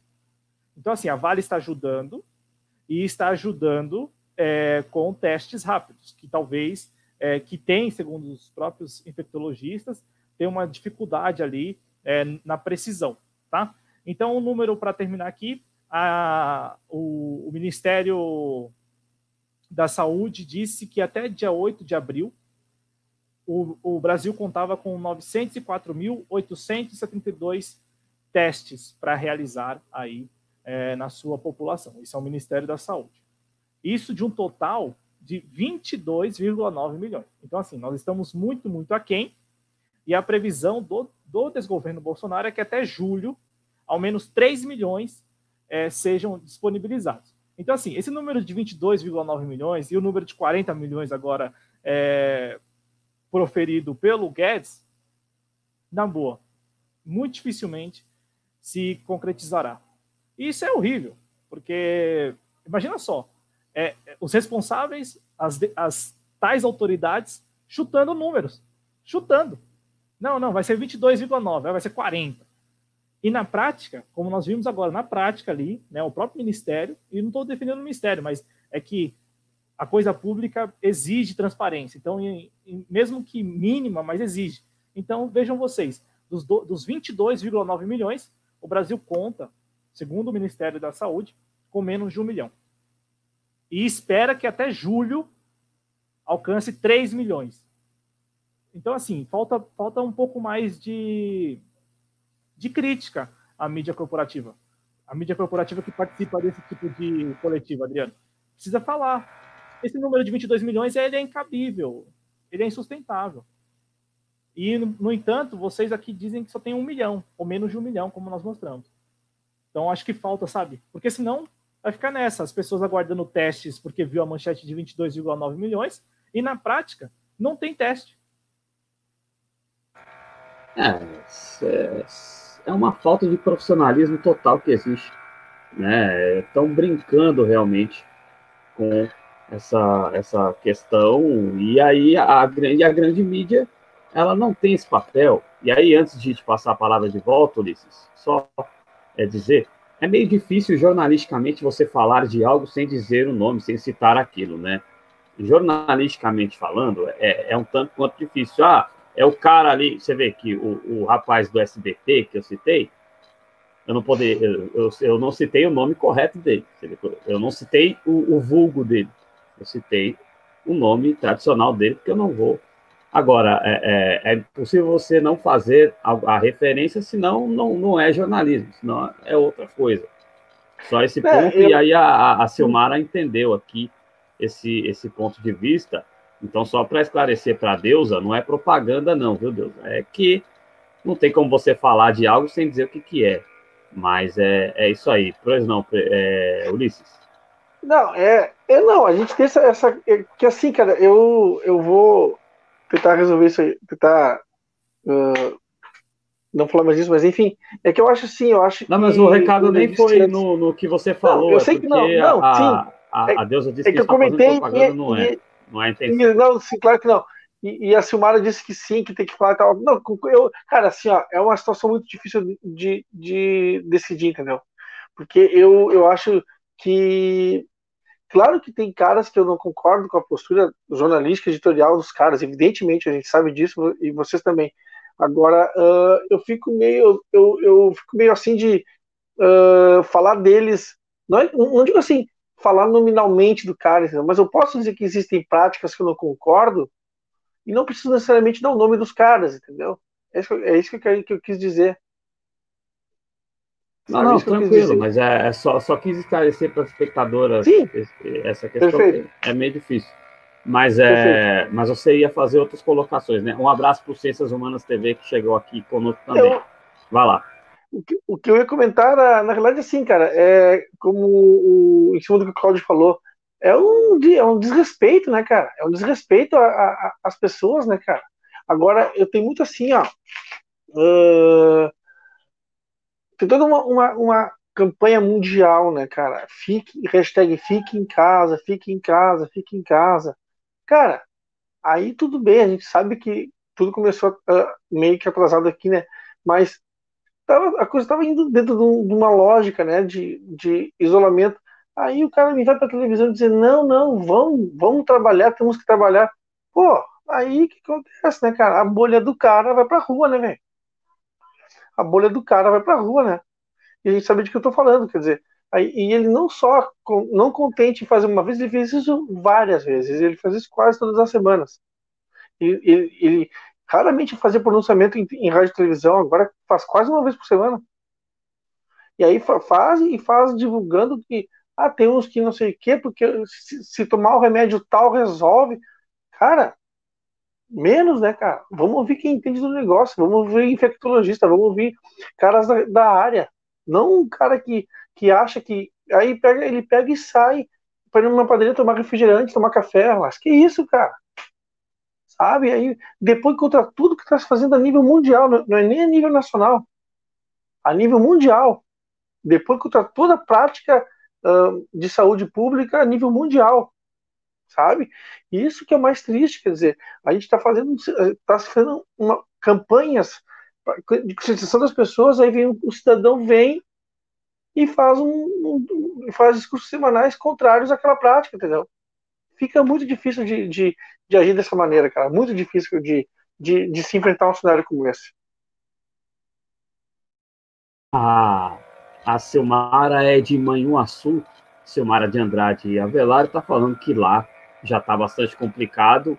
E está bastante complicado, Cláudio. E aí o Zema vai para a televisão dizer que a solução é o vírus ir voando para outro estado. Então, é, é, é, difícil a situação que a gente vive no Brasil. Gestores públicos que entendem muito bem de abastecer os seus veículos e de comer churrascos de qualidade, né? Agora, em relação a prestar serviço à população, eles é, não têm capacidade para tal Cláudio, ou, ou pelo menos não querem né, prestar serviço à sociedade. Eu quero só, eu esqueci na quinta-feira, eu quero fazer isso agora. É, quero cumprimentar o jornalista Lúcio de Castro, que é quem é, deu esse furo jornalístico sobre é, o combustível lá em 2009, né, do presidente da República, enquanto deputado. Sport Light. Exatamente, Sport Light, o projeto dele, um grande jornalista, é, é um dos poucos grandes jornalistas que o Brasil conta aí. E, e eu quero também falar sobre isso, sobre essas autoridades, porque gera uma confusão nas pessoas. É, e aí é interessante que a gente já passa para a próxima parte do programa, porque é o seguinte: gera uma confusão nas pessoas. As pessoas, elas, algumas, a, apesar da, do turbilhão de informações que vem por parte da grande mídia, né, as pessoas estão ali ligadas diariamente na televisão, acompanhando a atualização do número de óbitos, de casos confirmados, de, de fila de exames, dos hospitais já lotados. É bom deixar claro aqui e reforço isso: os hospitais aqui em São Paulo, qualquer dia que você for, qualquer dia, qualquer dia, os hospitais municipais, os, os, os hospitais da rede pública na capital, eles todos são lotados no seu dia a dia, com os problemas do dia a dia. Por isso que há uma preocupação muito grande, não apenas das autoridades, mas de todos, para que este momento não entre em colapso. Porque se entrar em colapso, é, é bom, não apenas é, serão vitimados os que têm lá confirmado o caso de Covid-19, nós estamos falando de todo tipo de doença, porque imagina só o hospital ali sem condições nenhuma de EPI, de insumos, né, de medicamento, né, de espaço físico para atender. E aí gera uma confusão porque muita gente, apesar do turbilhão de informações, acha ainda que o vírus ele vai pelo ar. E aí eu reforço que o Alberto Fernandes disse ontem, o presidente da Argentina, lembrou ontem, né? Não é, não é, não é o primeiro a dizer isso, mas lembrou na entrevista que ele deu ontem, sexta-feira, 10 de abril, quando ele fala: Olha, eu conversei com os infectologistas, eles nos lembram: olha, o vírus não vem até você, o vírus não está aí. Né? Nós vamos até o vírus, é quando nós encostamos, é importante isso. O vírus, ele só se contrai se você estiver muito próximo de alguém que esteja já contaminado, né, e aquela gotícula ela salte, né, ou se você encosta, se de repente você encosta em qualquer objeto, e por isso que é muito preocupante, por exemplo, ainda os deslocamentos de pessoas em transporte coletivo. Apesar do transporte coletivo ser essencial, eu concordo, porque nós temos muitas pessoas que não têm carro, que não têm automóvel, enfim, que não têm moto, enfim, eu vejo que é um serviço essencial, mas não faz o menor sentido você ainda permitir que as pessoas entrem no ônibus, ou entrem no, no metrô, no vagão do metrô, ou entrem no vagão do trem, né, como se não houvesse mais nada, como se todo aquele espaço já estivesse devidamente higienizado, né, como se aquele espaço estivesse isolado da, da, da contaminação aí do novo coronavírus. E aí, quando o Romeu Zema fala o que fala, ele gera essa confusão. As pessoas acham, por exemplo, que o vírus ele está no ar, e o vírus não está no ar. Né? O vírus está nos objetos, tem lá até um, um prazo de validade, né? tem um, um tempo de vida é, ali ainda considerável, ainda em teste, ainda sob estudos. Né? E, e, Adriano, aí já tratando de um assunto que é muito particular para nós aqui do projeto, que é essa questão do fique em casa, da hashtag, da campanha. Porque é o seguinte, é, nós aqui, de maneira alguma, eu falo pelo projeto, e aí o professor Luiz pode até discordar, o Adriano também, mas é, nós aqui, em nenhum momento nós chegamos para vocês aqui e pedimos para vocês ficarem em casa. Por que não? Porque nós compreendemos, e não é porque nós compreendemos que somos inteligentes, não tem nada, tem nada a ver com isso. É porque todos os outros países, professor Ulisses e espectadores, é, ao adotar medidas de contenção para evitar a proliferação rápida, que é disso que se trata, é, é evitar a proliferação rápida do coronavírus, apresentou medidas, principalmente medidas de cunho socioeconômico. Ou seja, você estabelece, garante o alimento daquelas pessoas, você estabelece um valor mínimo para que essas pessoas continuem subsistindo e, ao mesmo tempo, você adota ah, alguns acordos no sentido de evitar cobranças para essas pessoas. Porque aí, somente nesse sentido, né, com esse, nesse contexto, você pode cobrar das pessoas que elas fiquem em casa. Aqui no Brasil, aqui no Brasil, desde o primeiro caso, em 26 de fevereiro, ou, ou até mesmo depois, quando se começou a adotar quarentena, confinamento, isolamento, é, distanciamento social, muito se fala de cobrar as pessoas. É preciso cobrar que as pessoas fiquem em casa. E aí, aqui, nosso projeto ele é muito claro desde, desde o início da nossa cobertura. Você que está me assistindo não tem apenas duas escolhas. Você não necessariamente precisa ir para a rua porque não tem condições de ficar em casa, e você também não precisa ficar em casa não tendo condições. Nós já apontamos aqui o caminho. O caminho é cobrar. É cobrar. É cobrar Bolsonaro, é cobrar Paulo Guedes. É cobrar essa turma. Ah, mas por que Bolsonaro? Por que Paulo Guedes? Porque Bolsonaro é presidente da República e porque Paulo Guedes é o ministro da Economia. Simples assim. Eu não votei, não concordo em nada com a plataforma, mas cabe a eles. Né? Eles estão com a caneta e eles também têm lá a chave do cofre. Até se quiser envolver aí o Mansueto Almeida, envolve também, que é o secretário do Tesouro. Abre o Tesouro. Simples assim. Porque é, o que nós temos observado, Ulisses, é uma resistência das pessoas em ficar em casa. É, algumas, claro, porque são fazem parte ali do, da, desse grupo que é alimentado pelo bolsonarismo, então, enfim, curte as ideias do bolsonarismo, mas também temos muitas pessoas que, de fato, é, ficam em casa ali uma casa que não é. E aí, veja, nós estamos aqui tratando de problemas de longa data, né? Geralmente em casas é, pequenas, muito se fala de casas com muitas pessoas, mas esquecem, por exemplo, em São Paulo é muito comum você ter cortiço ainda, um corredor com muitas casas. Então, assim, o cara, o cara fica dentro do portão para dentro, mas tem lá, sei lá, um grupo de 30, 50 pessoas no mesmo corredor, né? Porque tem, tem casas ali, crianças, enfim. Né? Como você controla toda essa turma? E, e, tem um ponto que a gente não pode deixar de falar, que é o seguinte: as contas continuam chegando, todas as contas continuam chegando, continuam é, vencendo nos mesmos prazos. E se as pessoas não pagam, tudo bem, alguns serviços não serão cortados, mas terão de arcar com essas contas sem nenhuma previsão de, de renda. Então, assim, se eu não tenho hoje para pagar minha conta, eu terei daqui dois meses para pagar a minha conta deste mês e do mês que vem. Então, assim, isso é muito importante, porque é, nós, eu vi o João Dória essa semana falar em polícia. E aí eu fiquei muito preocupado. Porque é o seguinte: é, o que, que, a polícia militar vai fazer? Ela vai chegar e vai botar todo mundo para dentro de casa? Vai chegar batendo com um porrete e colocar dentro de casa, pegar a chave da pessoa e trancar, garantir que elas vão ficar presas, pegar a chave, trancar lá o cadeado e deixar elas dentro de casa? Com o armário vazio? Sem botijão de gás? Às vezes até sem água. Então, assim, é... por isso que nós temos todo o cuidado em pedir para vocês ficarem em casa. Porque eu não sei quem são vocês aí do outro lado. Eu não sei se vocês têm condição de ficar em casa. Né? Então, por isso que nós temos muito cuidado aqui. E aí, eu passo a palavra para o Adriano e depois para o professor, mas o que eu vi, é, que eu estou vendo, Adriano, é uma dificuldade enorme em as autoridades compreenderem que, enquanto não derem condições, não se pode cobrar das pessoas. Você pode, talvez, aí estimular a conscientização, mas cobrar não. Por que você vai cobrar? Você não deu nada em troca? E é simples, é dinheiro, é comida, é botijão de gás. Não só comida, né? Botijão de gás, porque a inflação aqui em São Paulo, professor, e botijão de gás sendo vendido a 150 reais. Ontem, o, o pessoal aqui de casa foi ao supermercado, veja só, em menos de um mês, 5 quilos de arroz, que custava 10 reais, está custando 18. O feijão, nem compramos o feijão, porque o feijão que custava quatro e quase cinco reais, nove reais. E aí não é, não é apenas políticas no sentido de, olha, vou garantir a cesta básica. Não, vamos controlar os preços. Por que não se discute isso já? Já que a situação é tão calamitosa, vamos controlar os preços. Né? Então, é preciso ter uma atenção nesse sentido, porque eu não me sinto bem, eu vejo que nossos espectadores são até compreensivos nesse sentido. Não, nós não, nós não podemos exigir das pessoas que fiquem em casa, porque nós não sabemos as condições das pessoas.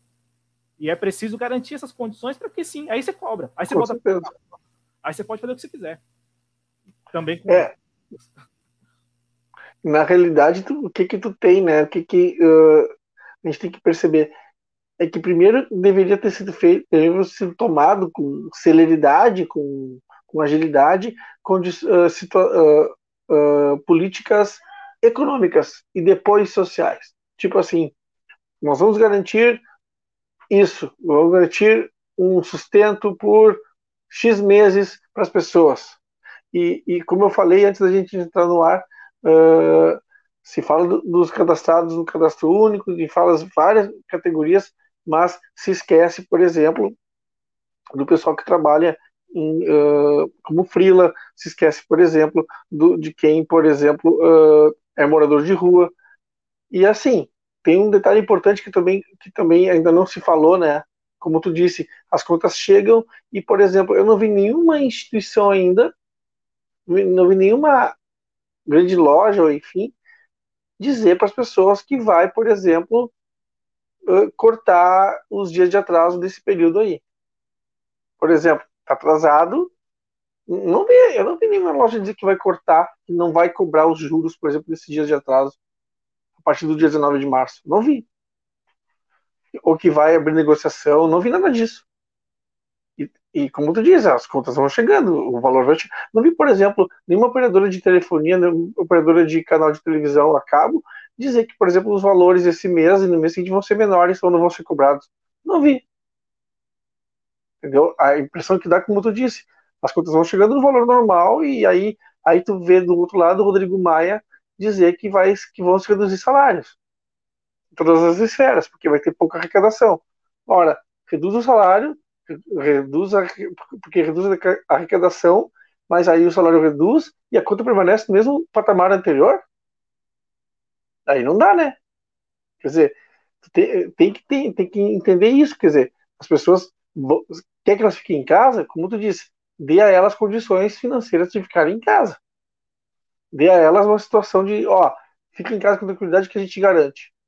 Sabe? Só que assim, não é, não é isso que se fez. E não é isso que se está se fazendo. Está se fazendo uma, uma política de dar 600 reais para grupos de pessoas com uma condição de letargia muito grande. Então, muito demor... foi muito demorada essa prática, né? essa, essa política, elaboração política de, dessa legislação. Mas uh, uh, é difícil também a gente entender que, que achar que, por exemplo, que tudo se, eles têm, eles deveriam ter tomado isso, essa atitude muito anteriormente, né? E não tomaram.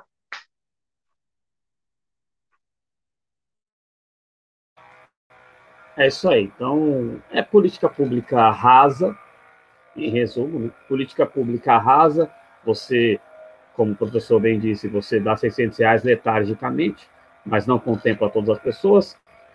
Você teve um processo de privataria no Brasil, então ah, as elétricas elas estão proibidas de cortarem a luz, mas essas contas vão acumular.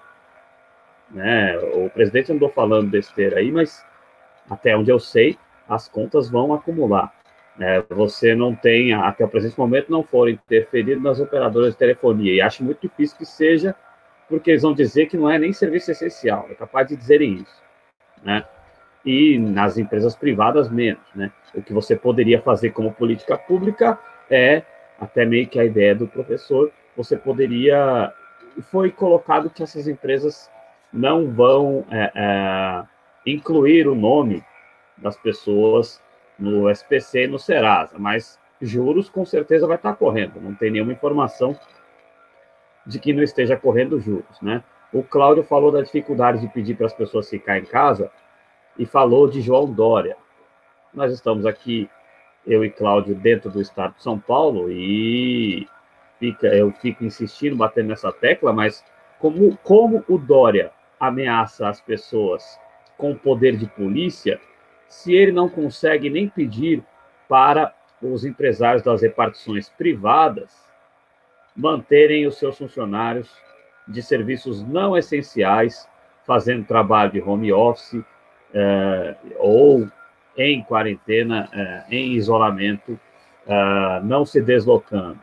O, o, Dória critica a questão do aumento da circulação em São Paulo, a queda né, da, do percentual de isolamento em São Paulo, que chegou a bater os 47%, mas isso ocorre porque estas empresas, Cláudio, elas continuam, essas empresas, essas repartições privadas, essas empresas de serviços não essenciais, elas continuam funcionando uh, a pleno vapor com a aprovação de João Dória. Né?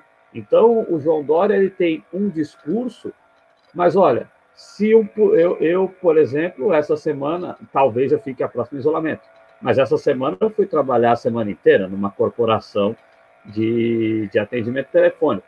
Se um policial chega para mim e fala: o que, que você está fazendo? Ó, pede para o seu patrão falar para o meu patrão fechar a repartição privada em que eu trabalho, que aí eu não vou estar, eu não vou ter o deslocamento. Simples assim. Então, é, falta de política dúbia, de política pública, perdão, e dubiedade no discurso, né? Ô, Cláudio, eu posso só cumprimentar a galera antes de devolver a palavra, rapidinho? É... Deusa, não só os funcionários de serviços essenciais, como eu estou falando, né? Funcionários de serviços não essenciais, né?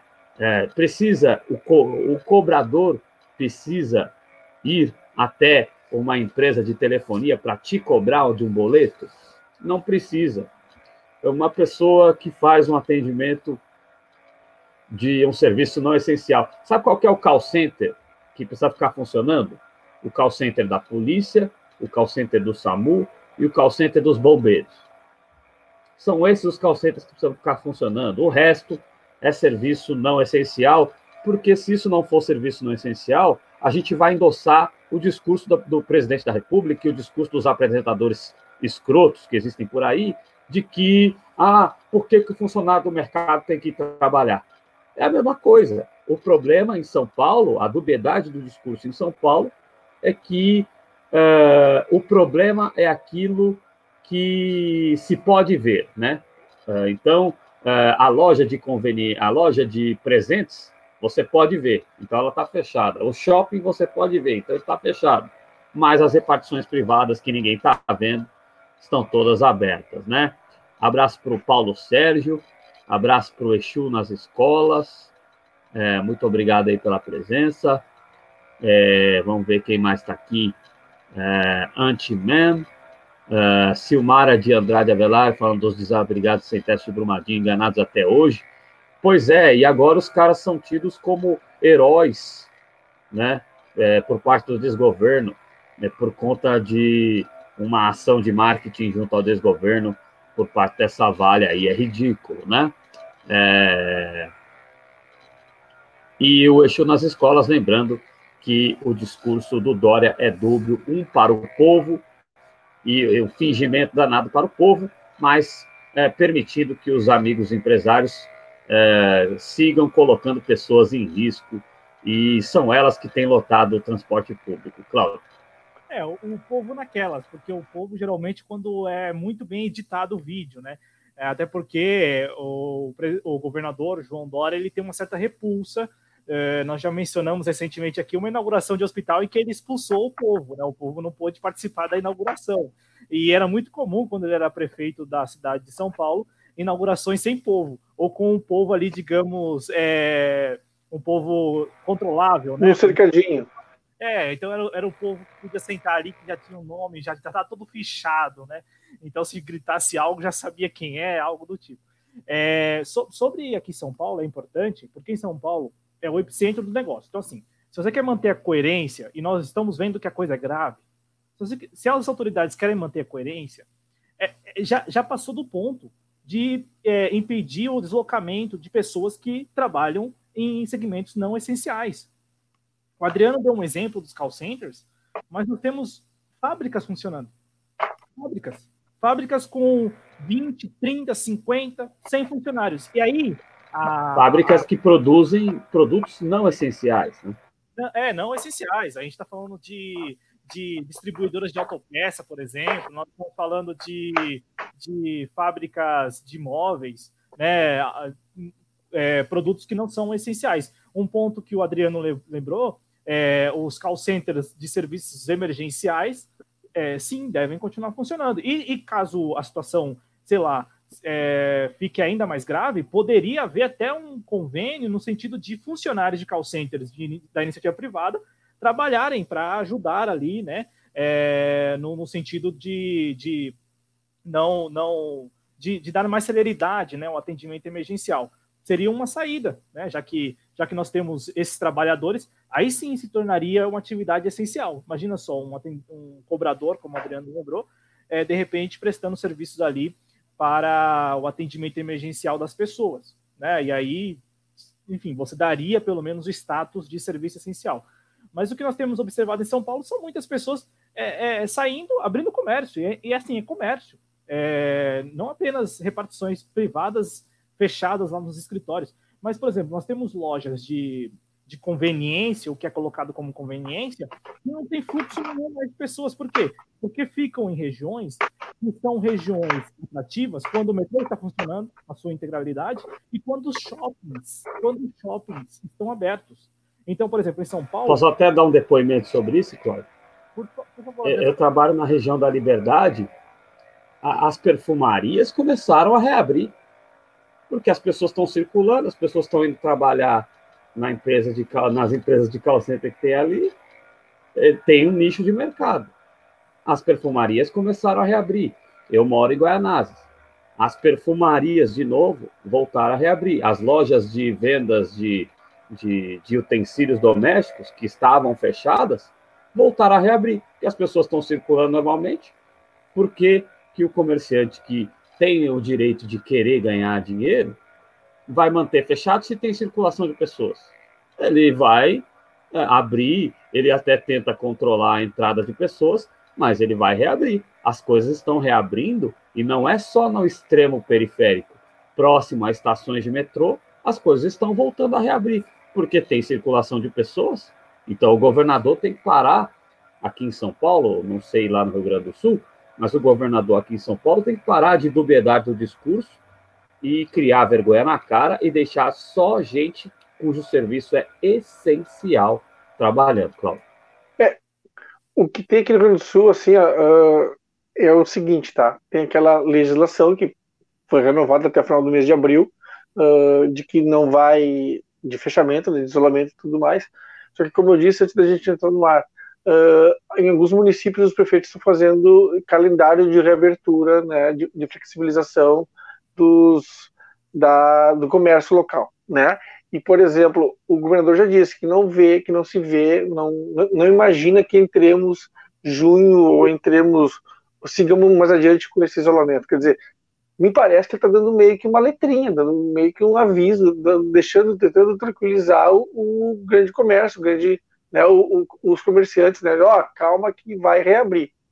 A impressão que me deu foi, quando ele disse isso, foi essa. Que ele deu, tipo, um aviso, ó, oh, calma aí, não precisa ficar tão nervoso que vai, que eu vou liberar a abertura.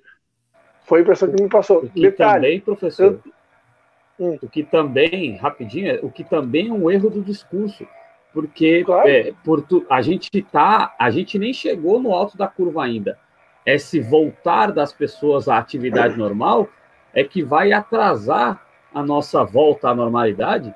É, é, a gente vai ir quase até o final do ano desse jeito, porque as pessoas não estão respeitando em nada é, as medidas de segurança que deveriam respeitar. Então, uh, uh, só vai adiar mais a volta à normalidade, né, professor? E é como disse o Cláudio, né? Quer dizer, se tu não respeita, se tu não entende isso dessa maneira, a tendência é tu ficar nesse vai. Na verdade, assim, tu vai ficar no vai e vem, né, cara? De abre e fecha, abre e fecha, abre e fecha. Só que assim, voltando à questão lá anterior, tu precisa de políticas econômicas que salvaguardem esses caras, esses médios comércios, porque o grande comércio se garante, né, cara? O grande comércio se garante, o grande varejista, o grande empresário de grande comércio se garante. o médio e pequeno comércio, esse cara que precisa ser assistido pelo governo em políticas, as pessoas que dependem de, de bolsas do governo federal, por exemplo, também. Agora, o que fica é o seguinte, né? Tu exige dos caras que fiquem em casa e que ao mesmo tempo fiquem em casa sem ter o que comer, é desumano, né, cara? É desumano. É. Agora, só um detalhe que eu, só para encerrar, uh, o governo, o, o, partido do Dória e do, do governador aqui do estado é o mesmo, tá? O PSDB, tá? Eu queria, eu quero me, uh, me despedir, vou precisar sair, Por favor, professor. tá? Precisar me despedir de vocês, da, do, desse nosso uh, chat de hoje, que foi super legal. Quero dizer que uh, esse projeto me orgulha muito descobrir agora que eu estou no projeto desde o dia 14 de janeiro. Né? Minha primeira coluna foi 14 de janeiro, quer dizer, eu fui pesquisar uma pesquisinha rápida, assim, eu falei, gente do céu, quanto tempo eu tô nesse troço? Parece que, parece que foi ontem que eu entrei, sabe, cara? Mas assim, ó, fico muito feliz de participar do projeto com vocês e seguimos, sigamos juntos nessa história aí, né, cara? Foi um prazer trabalhar com vocês aqui nesse, nesse chat de hoje aí. Valeu! É Uma alegria é nossa, professor. Muito obrigado pela sua presença, sempre enriquecendo aí o nosso trabalho. Obrigado mesmo. Hein? Boa noite. Boa noite, até mais. Essa foi a, a presença do professor Ulisses Santos, o arroba, é, arroba prof, underline, colorado lá no Twitter, você encontra ele lá. É, é isso aí. É isso aí, Cláudio. Vamos seguir em frente aqui com o programa. Raquel Sampaio está de volta, muito obrigado pela presença. A Marina Ruth aqui conosco. É, quem estava conosco aqui era o professor Ulisses, membro da nossa equipe é, fluxo de carretas, contêiner de café exportação. É, é então, é, as atividades, Cláudio, elas vão continuando aí, é, principalmente os grandes setores da economia. A Silmara falou de café tipo exportação, né? Os grandes setores da economia, como os call centers são os grandes setores, é, são grande parte aí dos gigantes da economia, transnacionais, né? É, o que, que acontece? É, estes estão, como bem disse o professor Ulisses, que esteve aqui conosco até agora, nosso membro da equipe, estão salvaguardados, né? Agora, é, é, esses pequenos comerciantes, que eles, numa brecha para voltarem a funcionar, para funcionar regularmente, com circulação de pessoas, eles fatalmente vão funcionar, Cláudio. É, eles vão funcionar e, bom, não, não é porque não acreditam na pandemia ou porque não tem medo, receio da pandemia. É porque começou errado. É bom deixar claro aqui que prefeitos e governadores saíram à frente, né, fechando as cidades, fechando os comércios, quando não havia nenhuma comunicação com o governo federal, que é quem tem a obrigação de garantir as condições para as pessoas ficarem em casa. Por exemplo, João Dória ameaça agora enviar a polícia sem garantir que as pessoas tenham condições de ficar em casa e tem, tem gente aplaudindo. Aí é aquilo que eu já falei, eu, eu, estou imaginando aqui, né, a cena. A polícia militar baixando, sei lá, em um bairro periférico, não necessariamente uma favela, mas um bairro periférico aqui de São Paulo, Zona Norte, Zona Leste, Zona Sul, Zona Oeste até mesmo, né? E chegando, olha, todo mundo para dentro de casa. Aí o cara vai lá para dentro de casa, sem comida, ou quando tem comida, quando tem lá comida, não tem o botijão. E o pior, é mesmo que tenha botijão e a comida, as contas estão se somando. Então, assim, estão acumulando.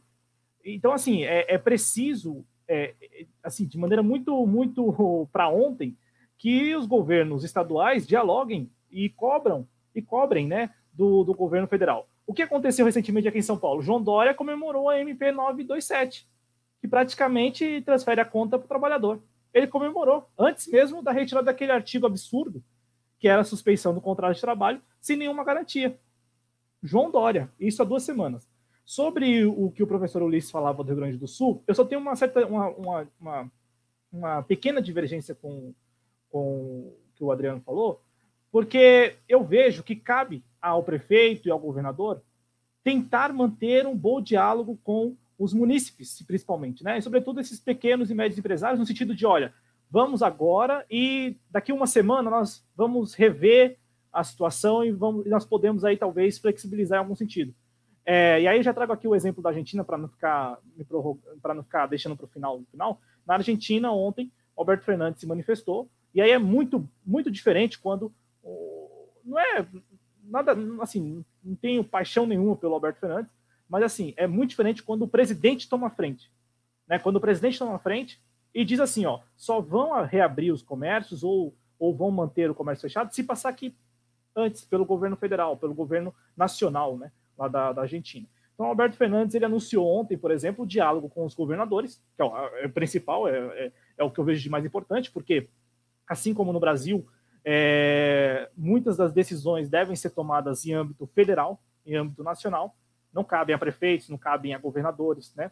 não cabem, só cabem é, às autoridades do governo federal. Então, o Alberto Fernandes anunciou ontem que já está em diálogo desde o início da pandemia, desde o início da imposição da quarentena, da, do confinamento por lá, né? A Argentina começa nessa fase agora, veja, né? a Argentina que conseguiu, Adriano, conseguiu, é, o mais importante a notícia, né, é que a Argentina conseguiu aí achatar a curva, conseguiu é, retardar o aumento de casos, né, a, celeridade do aumento de casos, e, e, graças ao quê? Graças a medidas que outros países adotaram, não, não é inédito da Argentina. É bom deixar claro, se o Brasil, por exemplo, tivesse controlado os aeroportos, em fevereiro, em fevereiro mesmo, controlados os aeroportos, muito provavelmente a situação no país seria bem diferente. E essa situação dos aeroportos é muito importante porque todos os casos, os primeiros casos, eles foram importados. Não tem como o vírus vir pelo ar. O vírus veio por meio de pessoas contaminadas ou objetos contaminados. Né? E aí, começar, aí começou a, a proliferação aqui no país. Vale lembrar que até recentemente aeroportos do país estavam proibidos pela Anvisa de medir a temperatura dos passageiros, algo que é absurdo. Porque a primeira medida a, a ser adotada por qualquer país é medir a temperatura dos passageiros é, que vêm, sobretudo, de países que já tenham casos é, daquela doença, né? No caso agora, a Covid-19. Então, o Brasil, até duas, três semanas atrás, os governadores estavam brigando na justiça com a Anvisa para ter o direito de medir a temperatura. Então, assim, olha, olha a balbúrdia aí na prática, né? Como diria o, o Weintraub. A balbúrdia é isso. É quando, por exemplo, as medidas corretas não são adotadas a tempo, né? E aí nós temos esse contexto já atual. Na Argentina, eles prorrogaram a, a quarentena. A quarentena agora é uma quarentena que eles chamam de quarentena administrada. Isso quer dizer o quê?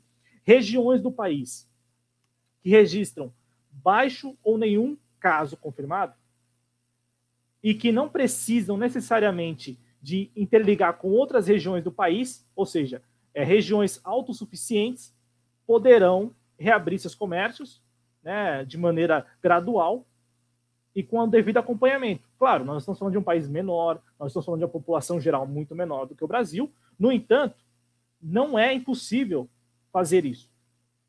Você, só que para fazer isso você precisa ter, você precisa controlar, você precisa ter controle. Você fala, peraí, vai reabrir o quê? Né? Então, na Argentina, eles estão agora passando para a chamada quarentena administrada, né, inclusive com quarentena comunitária, ou seja, bairros ou distritos que são autossuficientes. É importante isso, Adriana espectadores. Essas pessoas não circulam já, é, já não circulam com outras regiões. Então, são, são, são distritos que é, se sustentam. Então, neste, nestes, nestas regiões na Argentina, se discute neste momento, claro, vão ainda trabalhar ali na, na prática como isso vai funcionar, mas a, a chamada quarentena administrada. Uma coisa que também foi é, divulgado ontem é a permissão para a saída de pessoas com deficiências e autistas. Por quê? Porque com a quarentena, é, lá na, na, na, Argentina o negócio foi muito sério, inclusive nós já aqui até falamos, né, mais de 6 mil pessoas, é, pelo menos, foram presas, é, é, encaminhadas, né, na verdade, encaminhadas a um distrito policial, não ficaram necessariamente presas, mas é, foram encaminhadas porque estavam desrespeitando a quarentena. O negócio foi muito sério, o negócio está sendo muito sério. Né? E aí, é, inclusive, não havia permissão para ninguém sair de casa. E aí agora há permissão para que pessoas deficientes, né, com portadores de deficiência e também autistas possam circular ali na, no quarteirão, né, essas pessoas que ficam é, dentro de casa, elas possam sair. E uma coisa que eu achei assim, é uma medida, né? É, é, é, é a espécie de rodízio, Adriano, para sair de casa e realizar atividade física. Isso dará como? O projeto é consultar o final né, do, do, do registro da pessoa. Então, tal dia sai pessoas com número tal, tal dia com outro número, e aí uma espécie de rodízio, como acontece aqui em São Paulo com o rodízio de automóveis, né, de, de veículos. E, e aí uma notícia só para terminar, é, dos 217 mil argentinos repatriados pelo governo de Alberto Fernandes, todos eles foram monitorados, e aí a gente vai falar de monitoramento, porque é o seguinte, não adianta monitorar geral, você monitora quem veio de fora, porque é, é uma pessoa que está potencialmente contaminado.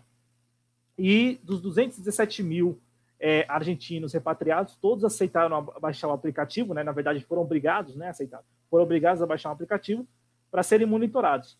Desse total, apenas 18 seguem sendo monitorados, 18 mil, perdão.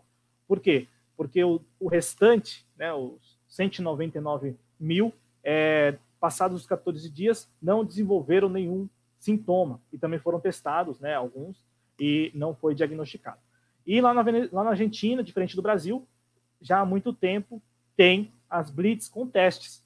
É, o carro ele é parado, o motorista é parado, pega ali né, o algodão, é, recolhe né, a, a, saliva e também é, a, agora me fugiu o termo né, do nariz e, e recolhe. Secreção. A secreção. E recolhe. Isso já há um bom tempo. Aqui no Brasil ninguém é, pelo menos eu não vi em lugar nenhum no Brasil, é algo do tipo. E a quarentena lá foi prorrogada até o dia 26 de abril. Uma notícia muito importante, Adriano, da Argentina, é que na Argentina já de praxe tem o controle dos alimentos, né, do valor dos alimentos. Então, por exemplo, na Argentina, ninguém vai pagar quase 20 reais nos 5 quilos de arroz, como aconteceu e como está acontecendo aqui em São Paulo. Que é um crime. É um crime, cara. Você dobra o valor do arroz do feijão. E o Alberto Fernandes foi lá, lá ele foi assim, ele chegou e falou o seguinte: não há razão para aumentar o valor do, dos produtos neste momento, não há razão nenhuma. O que está acontecendo aqui no Brasil? Muitos comerciantes estão sim se aproveitando. Claro, tem alguns que estão tendo dificuldade, né, de receber, sobretudo os menores, porque os, as grandes redes elas já te, compram do fornecedor, né? Os pequenos geralmente vão em atacadistas. E os atacadistas, eu, a gente aqui faz compra atacadão às vezes, né? não na rede atacadão, mas em atacadistas, os atacadistas estão lotados, né? E faltam também produtos, Adriano. Então, essa, essas são as informações da Argentina que eu acompanhei a entrevista ontem e curti muito, porque é preciso isso. E aí, a Argentina, para passar os números, para passar para o Adriano, a Argentina tem aí 1.975 casos confirmados, sendo 83 óbitos relacionados à Covid-19 né, e 440 recuperados. Aí o Brasil tem apenas 173 pessoas recuperadas, de um universo de 20 mil, mais de 20 mil contaminados. É. Sendo tá que muito... uma é o Davi Wip, duas a gente sabe quem é, né? O Davi Wip e o Calil. É, bom, aí, é, só para emendar, até para colocar o Pedro Araújo de volta na conversa, é, o Cláudio Porto citou dois exemplos, o da Argentina e o da Venezuela, que todos odeiam. São países que têm políticas públicas. Eles têm políticas públicas, eles controlam preço, eles estão garantindo a, a renda do cidadão, eles estão garantindo a alimentação do cidadão, eles estão tendo políticas públicas para manter as pessoas em casa em segurança, né? até para serem com medidas um pouco mais drásticas, que a gente não concorda com o que acontece dessa prisão em massa de pessoas na Argentina, mas pelo menos ele deu a política pública para garantir que essas pessoas fiquem em casa. Se for depender de política pública do Brasil, a gente não tem perspectiva de que as pessoas possam ficar em casa, e aí nós vamos ter muita morte, vamos ter ah, uma demora muito maior para a volta da normalidade. Era só isso que eu queria emendar, porque os outros estão em casa porque tem políticas públicas para estarem em casa, né? É, abraço para Suzy Cidreira, muito obrigado pela presença. É, daqui a pouco eu vou fazer o meu também, que já está roncando bichinho. É, o Leão do Psi está aqui conosco também. É, o único remédio é o isolamento, né? E aí, como o único remédio é o isolamento, política pública para garantir que a pessoa possa ficar isolada. Senão, as pessoas não vão ficar isoladas e esse número de pessoas em isolamento vai continuar em queda, lamentavelmente, né? É... É, a Marina Rui está falando do preço dos alimentos aí, Cláudio. É, é isso aí, vamos. 10,90. Fala aí. Eu tô até agora. É, eu não comprei por 9, então eu imagino a situação da Marina Ruth. 10,90 tá muito No interior caro. de São Paulo, Cláudio, tem, tem, tem, tem lugares do interior de São Paulo. Eu já vi, já, já vi foto de feijão a 14,90, já vi foto de feijão a 18, entendeu? É absurdo, é absurdo o que está acontecendo. Infelizmente, não há qualquer regulamentação. E aí, é, como é que é o nome do secretário de desestatização mesmo? É, ele postou da. Oi? É, desculpa, é que eu acho que eu tô aí um barulho, fazendo um barulho aqui, mas é o. É, é, perdão. Nossa, eu não sabia que o barulho atrapalhava tanto, mas vamos lá. É, enfim, tem uma pessoa responsável pela desestatização. Oi? Salim Matar. Isso, Salim Matar. Ele criticou dizendo que o Dória está sendo comunista por, é, pelo menos no discurso, o Dória alegar que vai tentar, através do PROCON, impedir que as empresas pratiquem preços abusivos. É, é, é de uma sordidez. Então, quer dizer que pode praticar preço abusivo é porque é esse o papel da economia, sabe? É de uma sordidez sem tamanho. Vou colocar o Pedro Araújo de volta na conversa. É, sem política pública e com a sordidez de pessoas como o Matar, que não é Maurício, fica difícil, né, Pedro? Com certeza, Adriana. A gente estava falando aqui sobre os preços das coisas. Uh, no começo do mês, eu fui fazer a feira uh, ah, para abastecer a casa e o, a bandeja de ovos que a gente é, comprava 12 reais está quase 30. Então, é basicamente a mão invisível do mercado dando um tapa na cara de todo mundo, porque ela só funciona para enriquecer uh, os empresários. Que é, é engraçado que numa situação de calamidade pública, ao invés de você enxergar a oportunidade de ser, é, de, enfim, de ter a de melhorar a vida, de ajudar as pessoas, de ser solidário, você enxerga aqui no Brasil, acredito que no mundo inteiro capitalista, no mundo capitalista inteiro, você enxerga a, a oportunidade de lucrar com aquilo. E não está sendo diferente agora, não. Você está vendo aumento abusivo de preço. Não houve uma diminuição da produção. É, eu acredito que até na produção no campo principalmente para o consumo interno, ele não diminuiu. O que acontece são grandes varejistas, às vezes, querendo lucrar em cima do desespero das pessoas, porque eles sabem que as pessoas vão atrás, vão procurar, coisa que a gente já falava aqui, que quando se criou o pânico sobre o, desabaste eh, sobre o desabastecimento, que as pessoas iam ir atrás, eles enxergaram nisso a oportunidade de lucrar mais. Você aumenta o preço de, eh, das coisas de forma abusiva, você coloca preços lá em cima, as pessoas vão ter que comprar porque não tem outra oportunidade, você não tem, não tem outro jeito, você não tem outra solução além de comprar, você precisa comer, você precisa se alimentar, você precisa ter produtos de limpeza em casa. E eles vão lucrar em cima disso. Ah, você não tem uma política pública para manter as pessoas em casa, você obriga as pessoas a saírem de casa, você obriga as pessoas a se contaminarem, porque, como eu estava escutando pelo celular, a live enquanto eu estava esperando o pessoal usar o notebook. Uh, eu concordo, as pessoas estão indo para a rua, as pessoas estão tendo que ir para a rua para trabalhar, serviços não essenciais, vai ter mais gente é, sendo contaminada, vai ter mais gente ocupando leite de hospital, vai ter mais gente é, morrendo dentro de casa porque não tem mais leite de hospital, porque o sistema vai chegar em colapso no, em algum momento, e o nosso governo central que tem todos os poderes, que constitucionalmente tem todos os poderes, uh, acima até de estados e municípios, porque a Constituição ela centra muito os poderes dentro do poder do governo federal e distribui muito pouco poder para estado e município, ele está inerte. Ele faz, uh, ele está igual ao golfinho, sabe? Ele sobe, faz uma gracinha e some. É um governo golfinho que a gente tem hoje em dia. Porque não existe uma política pública uh, é, firme para você manter as pessoas em casa, para que os serviços não essenciais possam ficar em casa sem trabalhar a política pública que está se tentando estabelecer é, é, falha, ela tem seus problemas, ela não está sendo aplicada da forma como deveria ser, como ela é, na letra da lei, e o governo, o máximo que faz é aparecer de vez em quando o Bolsonaro como é, garoto propaganda de um remédio que ainda não existe comprovação científica de que ele é, é, é tem o uso dele é de fato é, o combate ao coronavírus uh, como ele tenta fazer parecer, e ou então algum ministro falando alguma bobajada e prejudicando as relações internacionais. É tudo que o governo central tem feito. Na Argentina você tem um governo atuante que ele age para manter as pessoas em casa. Concordo com o Adriano que né, é, é, a gente não pode aqui apoiar uma política policial para prender as pessoas que estão na rua, mas ele está dando condições das pessoas estarem em casa.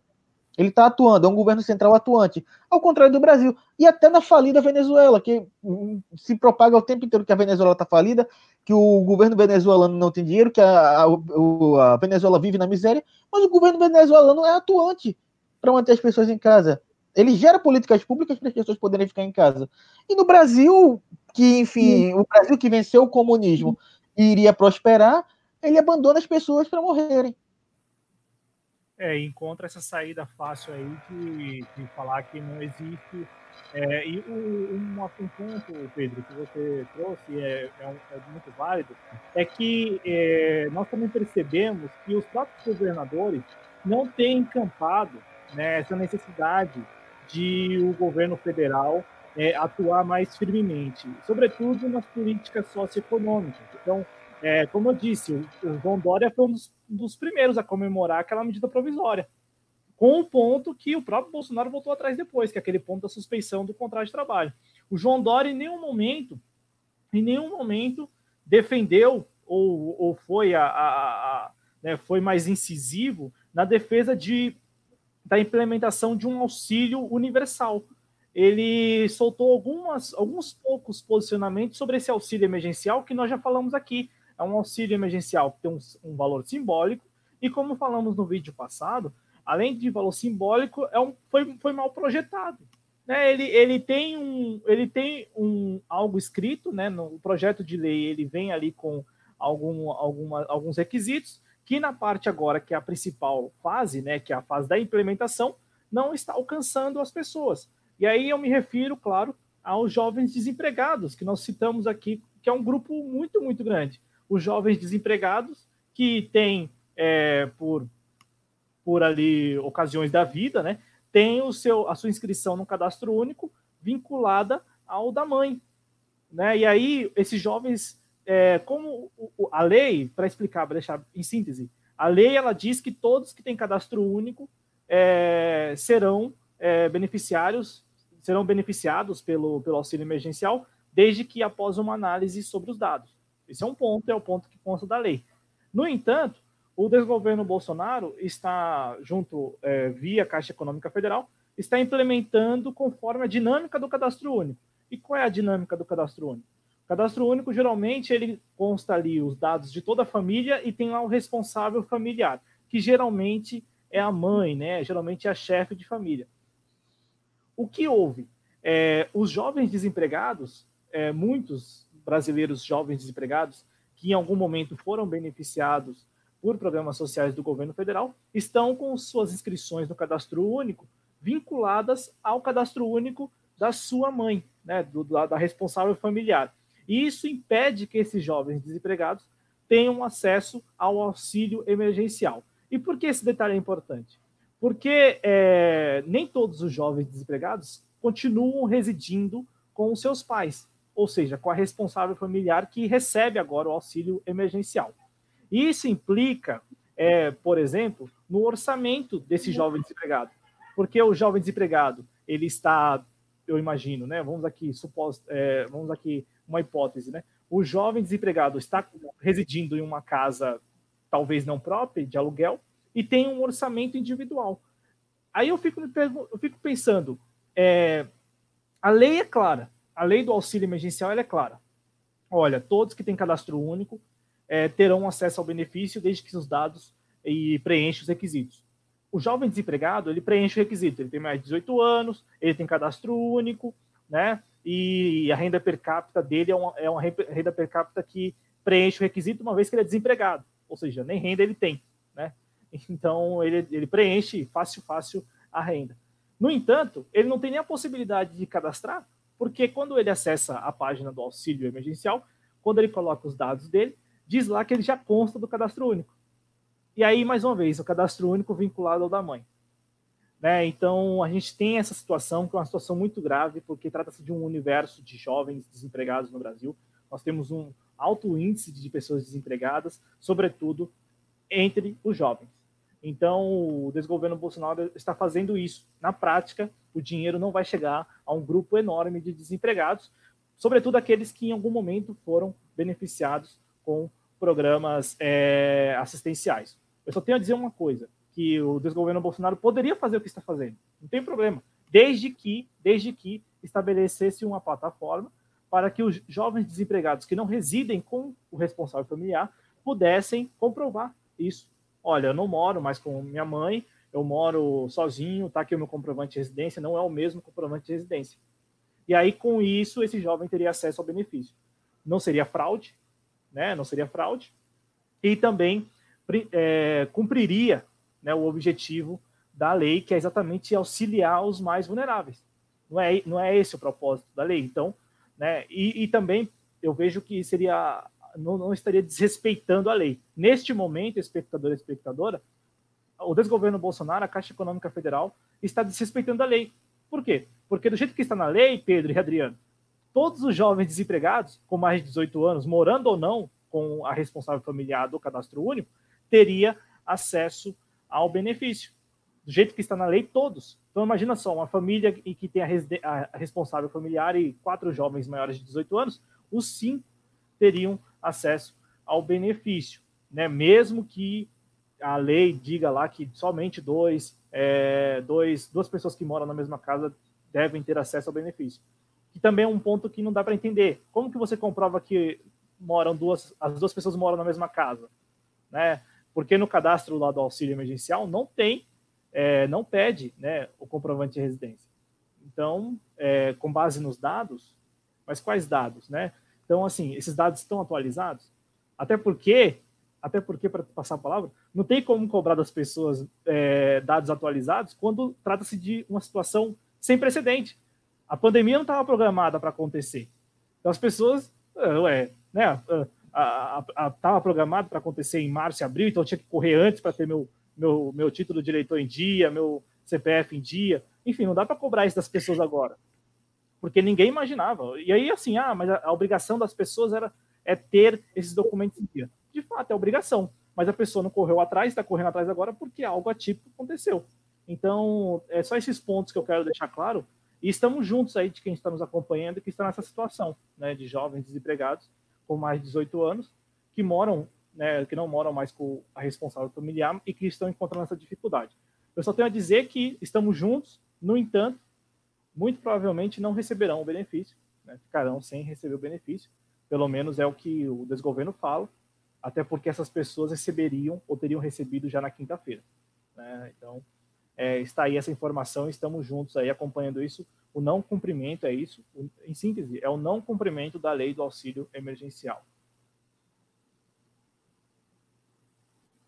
Como é de, de, de praxe desse desgoverno. Né? Então, tem uma política pública extremamente falha e extremamente é, que excludente, né?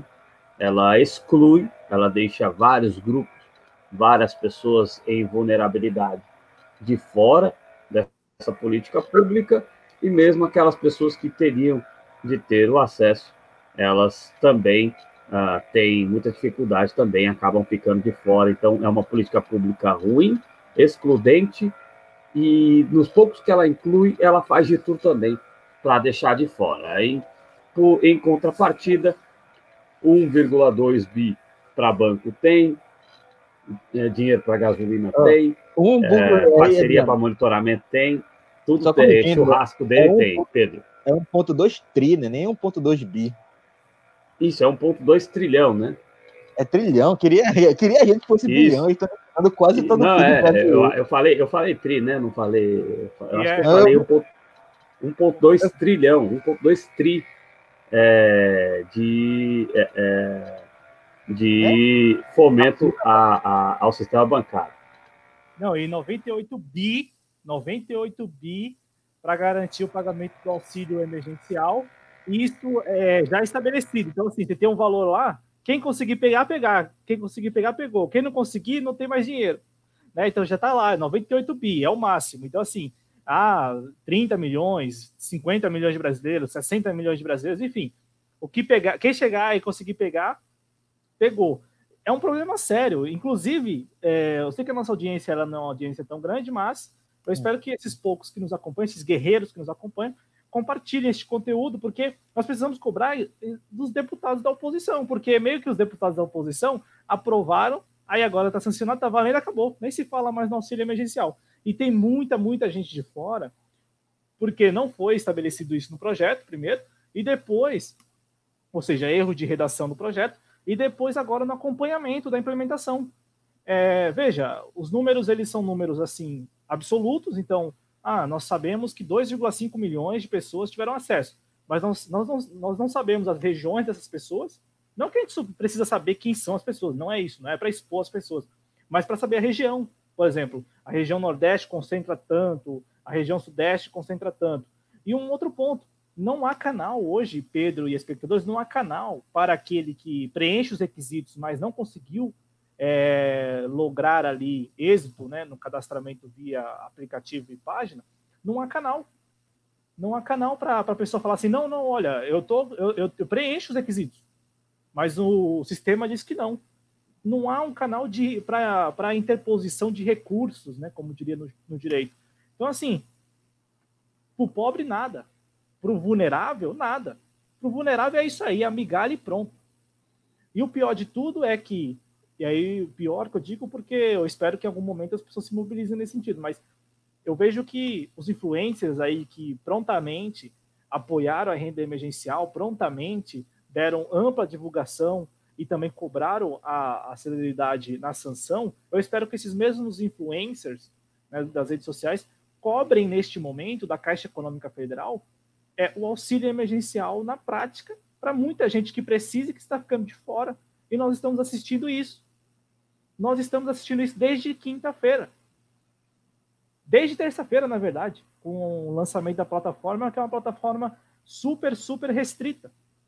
Quem, por exemplo, está no cadastro único, só vai saber se tem acesso mesmo ao benefício quando cair. Então, vai consultar lá a conta todo dia. Se não consultar a conta, não tem lá acreditado 600 reais, você não recebeu. E aí, essa pessoa vai recorrer a quem? Não tem a quem recorrer. O CRAS não está habilitado para esse tipo de recurso. Assim como o telefone anunciado, 111 também não está, e a plataforma na web também não tem lá nenhum lugar, nenhuma caixinha lá para reclamação, para crítica. Né? Então a gente está assim, está assistindo isso. Né? E eu fico muito triste porque é, são grupos que de fato são vulneráveis. No dia a dia são vulneráveis, a gente está falando de desempregado, a gente está falando de pessoas que de fato não têm acesso a, ao mínimo. Né? Então, e aí, Pedro, é, vem essa ameaça do João Dória. Eu fico, peraí, agora começa a ver a polícia bater na porta, de botina e tal, e as pessoas sem acesso a nada. Aí pronto. Aí sim dá para falar aqui, ó, genocídio. E aí é genocídio não mais negro, é genocídio de todo mundo. É quem tiver pela frente, quem tiver na frente da PM de São Paulo, por exemplo, bom, coitado. Vai levar butinada, vai levar bofetada. E como eu disse, não duvidem nada se não pegarem a chave do cara lá, trancar o portão e levar a chave. Aí, né, né? Então, assim, é, tomar, a gente está assistindo algumas coisas que, que, incomodam. Assim como monitoramento, Adriano. Né? A gente assiste as coisas e fica, arre, fica arrepiado, né? Porque a gente aqui anunciou que o desgoverno Bolsonaro estaria é, é, orquestrando aí um monitoramento em massa. Nós aqui prontamente entramos no ar. Acredito que fomos o único, e até hoje eu acho que nós somos o único que estamos falando desse assunto no nosso campo. Eu não tenho acompanhado o trabalho dos outros companheiros, mas eu imagino que só nós tenhamos dado atenção a essa pauta. E assim, é, nós aqui denunciamos que o Ministério da Ciência voltou teria voltado atrás quando apagou os tweets. Na prática, ninguém sabe se voltou ou não atrás, porque as operadoras divulgaram com uma semana de atraso o protocolo. Não, o protocolo não, anunciaram que fecharam o protocolo, mas o protocolo em si, com as diretrizes lá, o que, o que vai ser usado, o que não vai ser, qual dado vai ser útil, qual dado não vai ser útil, não divulgaram. E nós temos uma informação que já ronda a, a mídia corporativa já há algum tempo, que é o, o fechamento de convênio de prefeituras com a startup Inloco. Eu quero só deixar claro ao nosso espectador que no âmbito federal e aqui em São Paulo, né, aqui no estado de São Paulo, o, o protocolo que o governo do estado de São Paulo fechou com as operadoras não envolve a startup. Né? A startup não está envolvida é, na negociação do governo do Estado de São Paulo e também nem na negociação do governo federal. Agora, por exemplo, lá no Recife, já tem gente recebendo SMS há um bom tempo, né, Pedro? Sim. Inclusive, a gente já falou aqui no, na, em algumas edições atrás sobre a movimentação, sobre o informe da prefeitura das pessoas que saem da área determinada como sua casa. Uh, é um sistema ainda assim, claro que não é um sistema totalmente seguro, porque a pessoa pode simplesmente deixar o celular dentro de casa, e ainda, enfim, eu espero, ainda não sei, porque teve vacinação agora de idoso, então pode ser que eles tenham implementado lá o, como os evangélicos chamam, o chip do capeta, e aí eles começam a rastrear as pessoas pelo, pela movimentação delas. Mas é, aqui em Recife já tem, já, eu já soube até de um, uma tia minha que ela precisou ir no supermercado para comprar coisa para abastecer em casa e recebeu o avisozinho lá no celular. Minha mãe, ela precisou, ela voltou ao trabalho porque ela é, ela é funcionária de TI do, de um hospital e foi considerado como serviço essencial, então todo dia ela sai, todo dia ela recebe a mensagem da prefeitura sobre o deslocamento.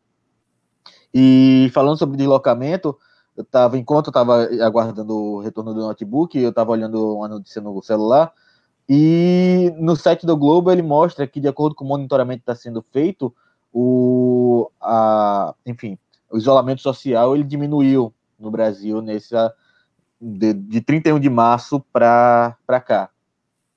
Inclusive, oi. Ô Pedro, então, aí a gente vai colocar no ar, a Inloco desenvolveu um mapa com o tal do índice de isolamento hum. social. E aí é o seguinte, a Inloco é o quê? A Inloco é uma startup pernambucana, né, é, fundada por jovens, jovens pernambucanos, né, estudantes lá de TI, da Universidade Federal do Pernambuco é, de Pernambuco, perdão. E, e, e eles é, lançaram essa plataforma que é o seguinte: funciona como? É, eles estão é, em ao menos 200 aplicativos. Então, não necessariamente você tem um aplicativo da Inloco, você tem um aplicativo de lojas e a tecnologia deles permite, a, permite que o monitoramento né, envie uma notificação para os servidores deles e esses servidores é, adequem ali a, a, a, o anúncio, né, a publicidade. Então é mais ou menos assim: você está passando em frente a uma loja da, da rede que, que, tem os, que, que tem o serviço, né, que contratou o serviço da Enloco, uma rede, uma loja de roupas, por exemplo, e aí a, o aplicativo manda uma mensagem né, para o servidor da sua, com a sua localização. E aí essa sua localização permite aos servidores é, enviar uma, um anúncio, um banner em qualquer, é, em qualquer página que você acesse e tal, daquela loja. Então, é, é para tornar ainda mais fulanizado, né, mais per, personificado, é, personalizado, perdão, o anúncio. Então, assim, a intenção dos caras é. Não, tem, não, tem, né, não vejo problema nenhum nisso, mas o negócio dos caras é tornar mais precisa a publicidade, né, a campanha publicitária. E aí eles lançaram esse mapa. Então aí você tem agora, né? Todo mundo fala, ah, qual é o índice de isolamento social? Qual é o índice de isolamento social? É, eu destaco a vocês que a, a Inloco, ela conta aí com seis, 60 milhões de aparelhos é, com os aplicativos que tem esse sistema da Inloco. Então, assim, no Brasil, 60 milhões de aparelhos contam com a tecnologia, essa tecnologia que eu, eu me referi. E aí é o seguinte, eles começaram lá no Recife, né? E começaram a fechar é, parcerias aí com outras prefeituras. É, e hoje a, a Inloco ela disponibiliza um mapa com o tal do índice de isolamento, que é isso que vocês estão vendo. Então, ah, São Paulo está com índice de isolamento inferior a 50%. E tal. Isso é com base nesses dados. E aí, uma coisa que é preciso a gente deixar bem claro: é, nós estamos é, falando aqui de um, uma tecnologia que tem muito mais precisão do que teria ou tem a iniciativa do desgoverno Bolsonaro. É, e aí, por isso que nós aqui levantamos há duas semanas essa questão do monitoramento, porque a gente precisa saber se de fato a, a, do, a proposta do Ministério da Ciência, que foi prontamente, né, com menos de um dia, é, excluído os tweets, então a gente não sabe se foi implementado, mas a tecnologia que eles estavam propondo é o uso da geolocalização com base nas antenas. É algo um pouco menos preciso, como a gente falou no programa, no programa que nós tratamos disso, na semana retrasada.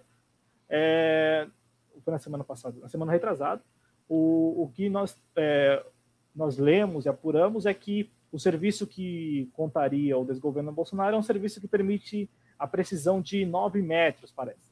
Já o da Inloco é, de um, é entre 1 a 3 metros. Então, assim, quando ele detecta lá, identifica o aparelho, ele detecta com a precisão de entre 1 a 3 metros. Já a geolocalização tem essa questão dos 9 metros, então seria bem menos preciso. E aí nós temos um, um, algo que é muito válido falar neste momento, que é o uso desses dados sem a devida comunicação. Aqui em São Paulo, o João Dória firmou o convênio com as operadoras, as operadoras estão fornecendo os dados para o governo do estado, o governo do estado garante, as operadoras também garantem que os dados são apenas dados macro, ou seja, de grupos de 30 mil aparelhos, e a partir de segunda-feira eu entrei em contato com a assessoria de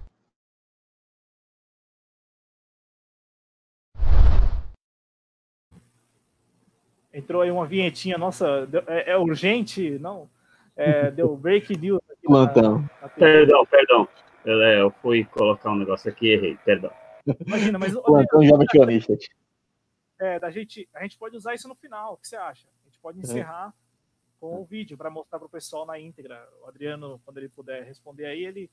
Mas, é, então, voltando ao nosso assunto, aqui em São Paulo, Pedro, não houve é, nenhuma comunicação prévia. O que houve foi o estabelecimento do convênio e os dados estão sendo fornecidos. O governo do estado me informou, eu entrei em contato com a assessoria de imprensa, o governo do estado informou que a partir de segunda-feira será divulgado um boletim diário com os dados. E aí eu não sei se são dados brutos. Eu perguntei, eu fiz essa pergunta, são dados brutos? Eles não falaram. Então, eu não sei quais são os dados que serão divulgados para a sociedade, mas é importante que a sociedade acompanhe isso de perto porque nós estamos falando de algo que é muito, muito particular, apesar de sabermos que Google e as grandes empresas, as grandes companhias já nos monitoram, a diferença é que nós usamos os serviços deles. Então, nós aceitamos os termos. Com o governo do Estado de São Paulo e com a Prefeitura do Recife, por exemplo, eu tenho certeza que ninguém aceitou os termos porque desconhece os termos. E aí, para passar a palavra para você, Pedro, lá no Recife, aí no Recife, a informação da Inloco é que, é, inclusive eu quero compartilhar de novo a tela, Aqui tem na, no site da Inloco, no site da Inloco tem aqui, ó, parar de coletar dados, né? Parar, é, parar coleta de dados. Então, assim, quem está no, no Recife ou quem, é, quem quer deixar de, de, de, compartilhar esses dados, a Inloco oferece aqui o botãozinho, e de fato eu testei. É, eu testei assim, né? Eu vi lá, eles, eles informam, né, e tal é, informam ali, é, aqui ó, tem que baixar, né? Então, então assim, tem, tem todo um trajeto para você deixar de ter seus dados compartilhados pelos aplicativos da Inloco, tá? E a Inloco é quem hoje oferece o serviço com mais precisão. É uma startup, né? E aí, claro, né, uma startup que não é uma startup que é, tem bons laços com o Vale do Silício, então, assim, é uma startup que, que está aí exatamente porque é, disponibilizou essa tecnologia, que é uma tecnologia, repito, mais precisa. No entanto, nós não sabemos que tipo de dados eles estão, não em loco, né, mas os governos aí estão tendo acesso mesmo, na prática, nós não sabemos. O governo federal não sabe nem se está implementado isso. Por quê? Porque eles apagaram os tweets e não responderam mais sobre isso. Só que as operadoras anunciaram que o acordo foi fechado. Essa é a situação de momento lá. E aqui, a situação de momento com a Enloco é que a Enloco está fechando aí, né, é, convênios com as prefeituras. E lançou esse gráfico, esse mapa que nós mostramos, que é um mapa próprio da Enloco. Né? Não, é, não é nenhuma relação ali com algum governo estadual ou prefeitura específica. É, Cláudio, seria importante só a gente saber se até que grau está sendo usado aqueles dados pelos governos.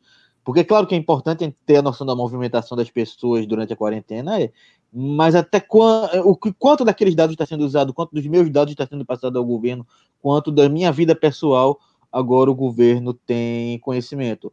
Se a gente tivesse é, essa, essa transparência do quanto uh, dos dados do telefone estão sendo passados pela Inloco aos governos, seria interessante. Que como você falou, uh, uh, para você ter uma ideia de como foi feito de forma tão abrupta isso, Eu só fiquei sabendo realmente do, da Inloco quando tu me mandou no WhatsApp aquela notícia. Eu estava sendo monitorado, claro que eu não tinha saído de casa, mas eu estava sendo monitorado há tanto tempo e eu não sabia, eu não fazia ideia. Quando tu mandou aquele, a notícia no WhatsApp, eu fiquei sabendo. Então a gente não tem essa transparência no caso da Inloco, como não está tendo a transparência do governo federal sobre o rastreamento das pessoas. No fim de tudo, todas as nossas, as nossas informações estão circulando na mão de governos, governo federal, estadual, municipal, e a gente não sabe até que ponto está sendo, é, enfim, estão circulando essas informações. E não é o aplicativo da Inloco, né? Porque as pessoas acham assim, ah, não, não tem o aplicativo da Inloco, eu não estou sendo monitorado. É, eu, eu entrei no site deles, eu não encontrei, mas aí pode ser um erro meu, porque eu não, não fui muito a fundo, mas é, não há a lista dos aplicativos. Então, não sei se eu talvez, talvez eu tenha algum aplicativo aqui que conte com essa tecnologia da Inloco, né, que permite aí é, é personalizar a publicidade, a campanha publicitária.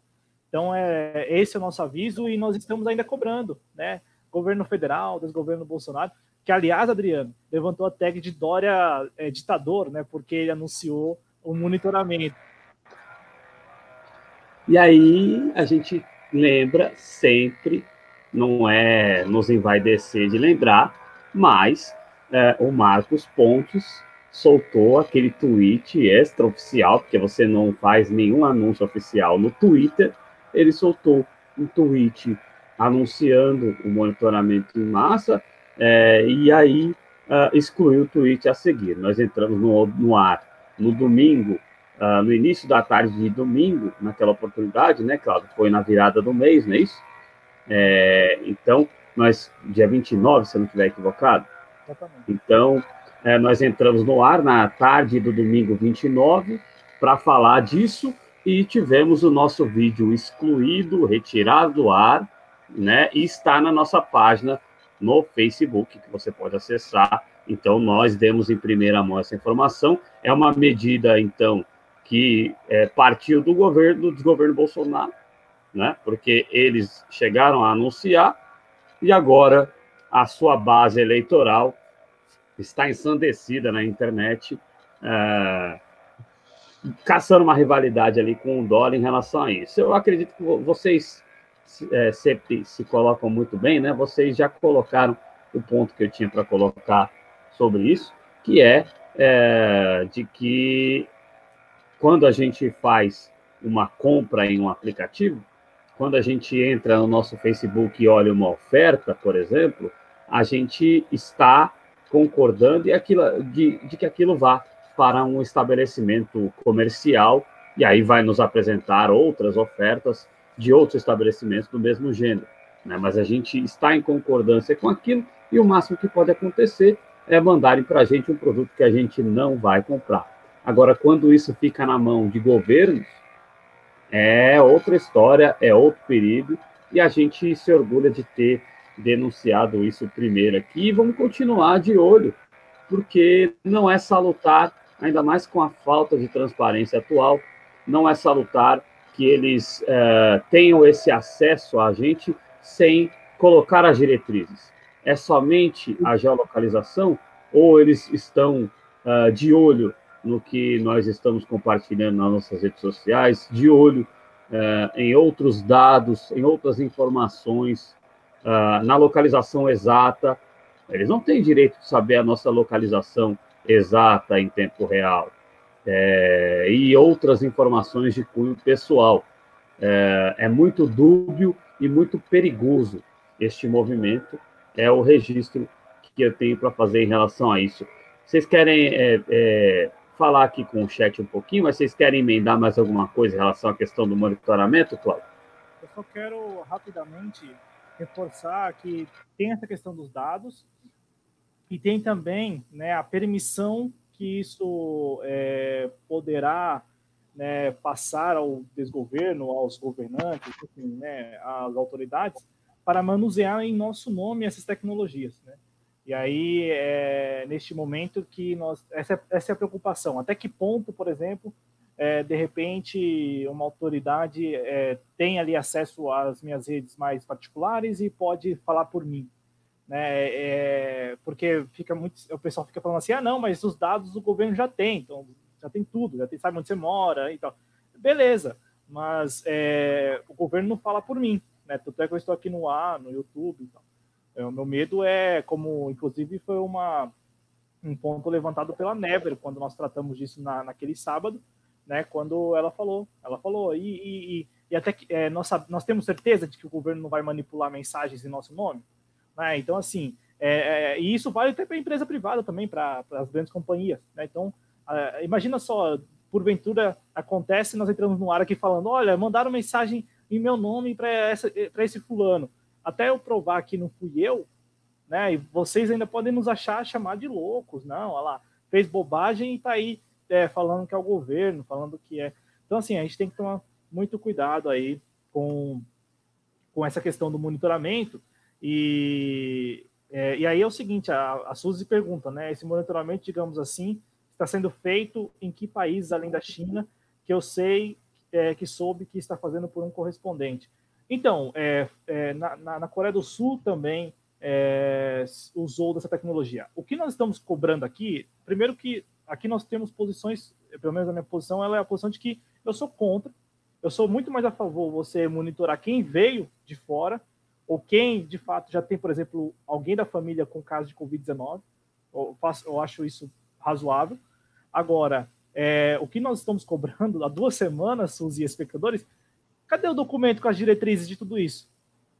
Daqui do governo, aqui, aqui no governo, aqui em São Paulo, o governo do estado disse que são dados macros, assim, abstrato. Não, não, não, olha, ninguém vai pegar dado individualizado. Nós vamos pegar dados de grupos de 30 mil aparelhos. Tá, mas onde está escrito isso? Está no diário oficial? É, se estabeleceu algum documento?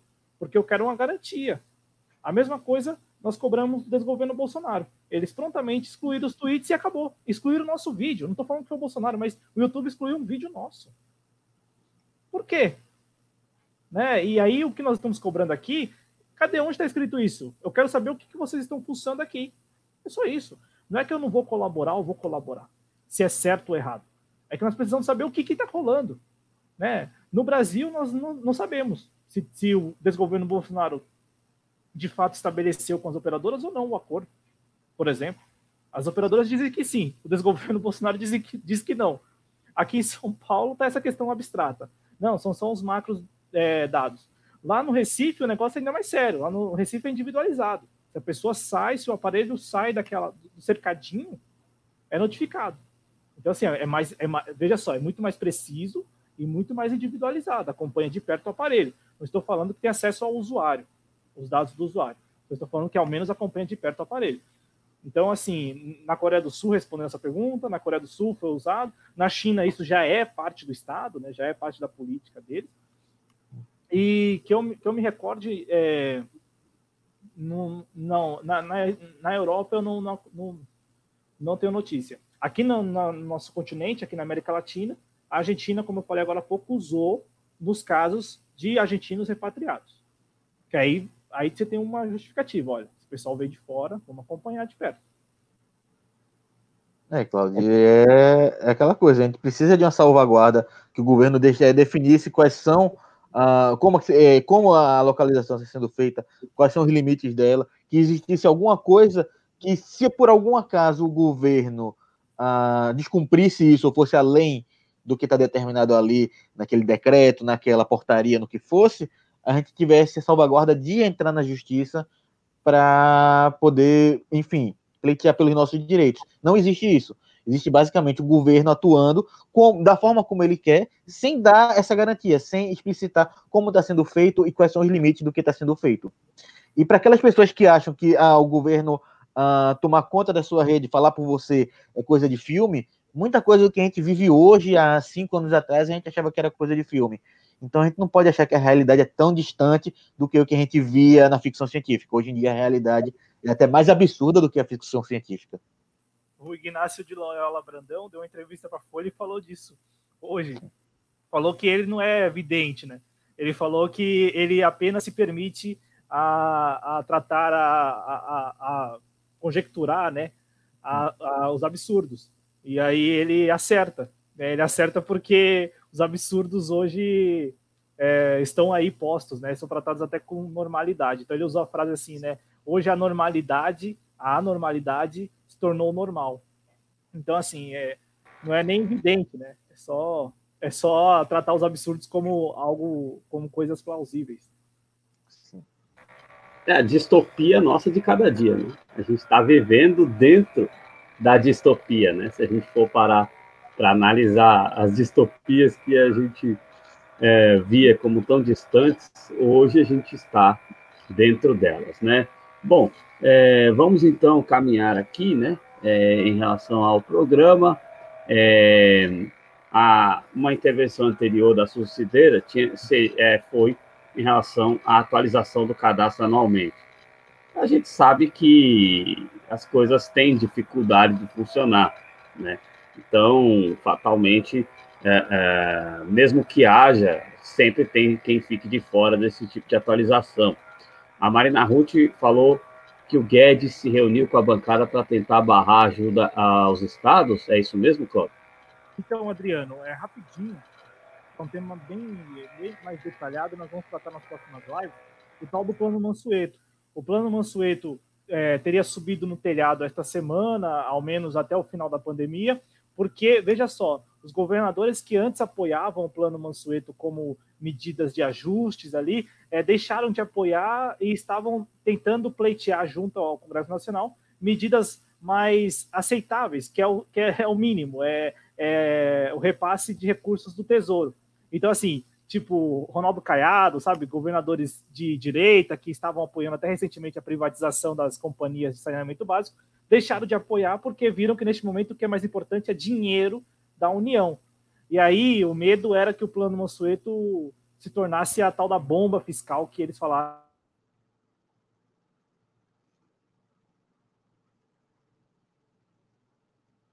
Travou. Eu voltei? Eu voltou, voltou. Então, rapidinho mesmo. Então, assim, o, é, o Congresso Nacional mudou de ideia, né, o, principalmente o Rodrigo Maia, porque eles não queriam aprovar a tal da bomba fiscal.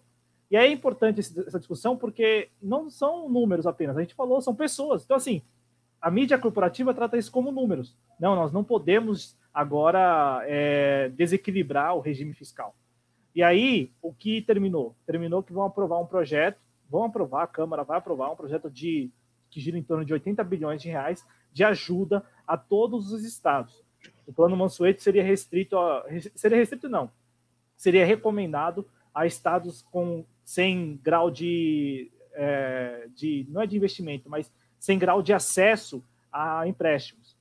E o plano Mansueto é importante acompanhar que o plano Mansueto ele ao invés de revogar a emenda 95, ele estende a emenda 95 para os estados, para os orçamentos estaduais.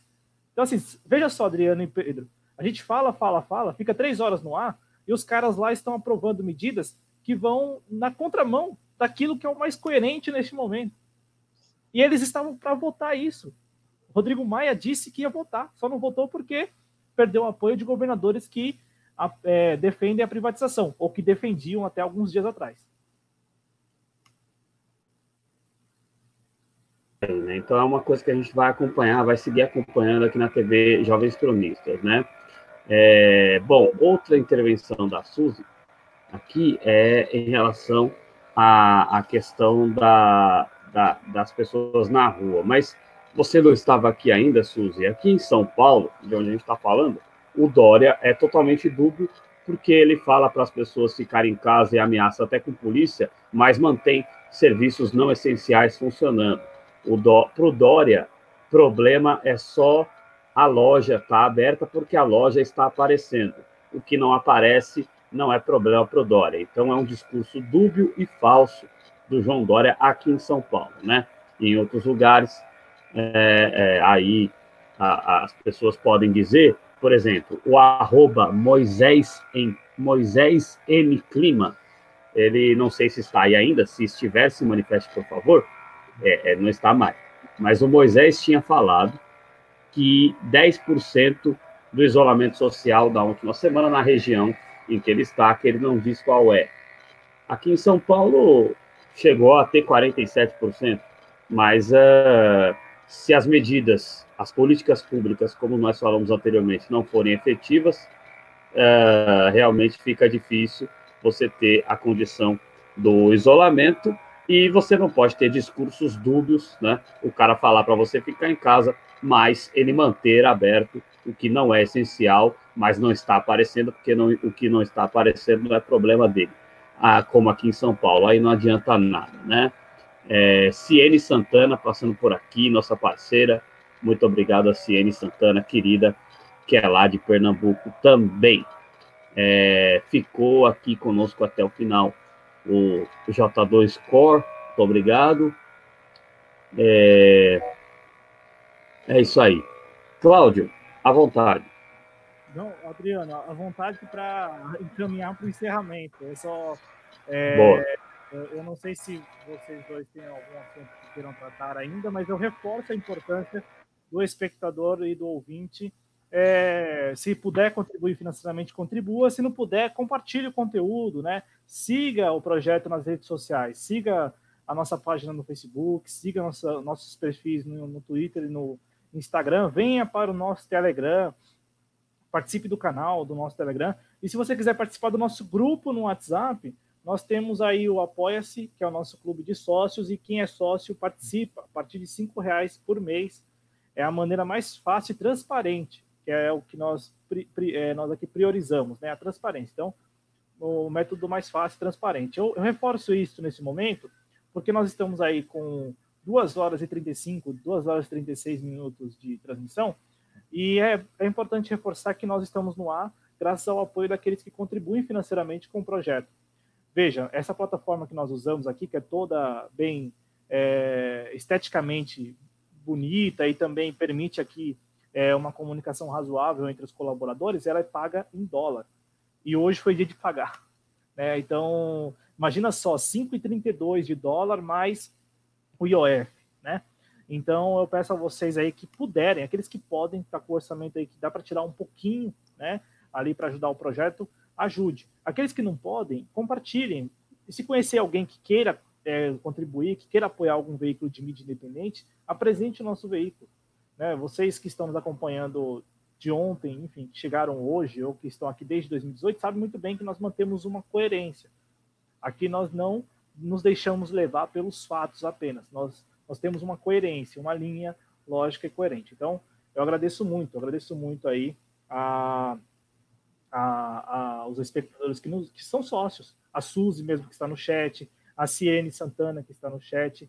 Então, assim, quem ainda não é sócio, se torne. É cinco reais por mês. É algo é, relativamente, eu sei, né?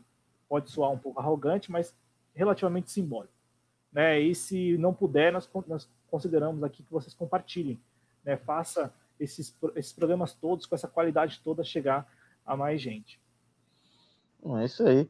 Uh, repórter de palavra do Cláudio, inclusive para compartilhar e curtir a, a, a, gente se inscrever na nossa, no canal, que a gente está quase chegando aos 2 mil inscritos no YouTube. Então, compartilha aí com quem você acha, espalha nas redes sociais, vai nos, nos grandes portais, nas grandes canais de esquerda que tem por aí, compartilha o nosso projeto, a gente está quase chegando aos 2 mil, então vamos nessa corrente aí.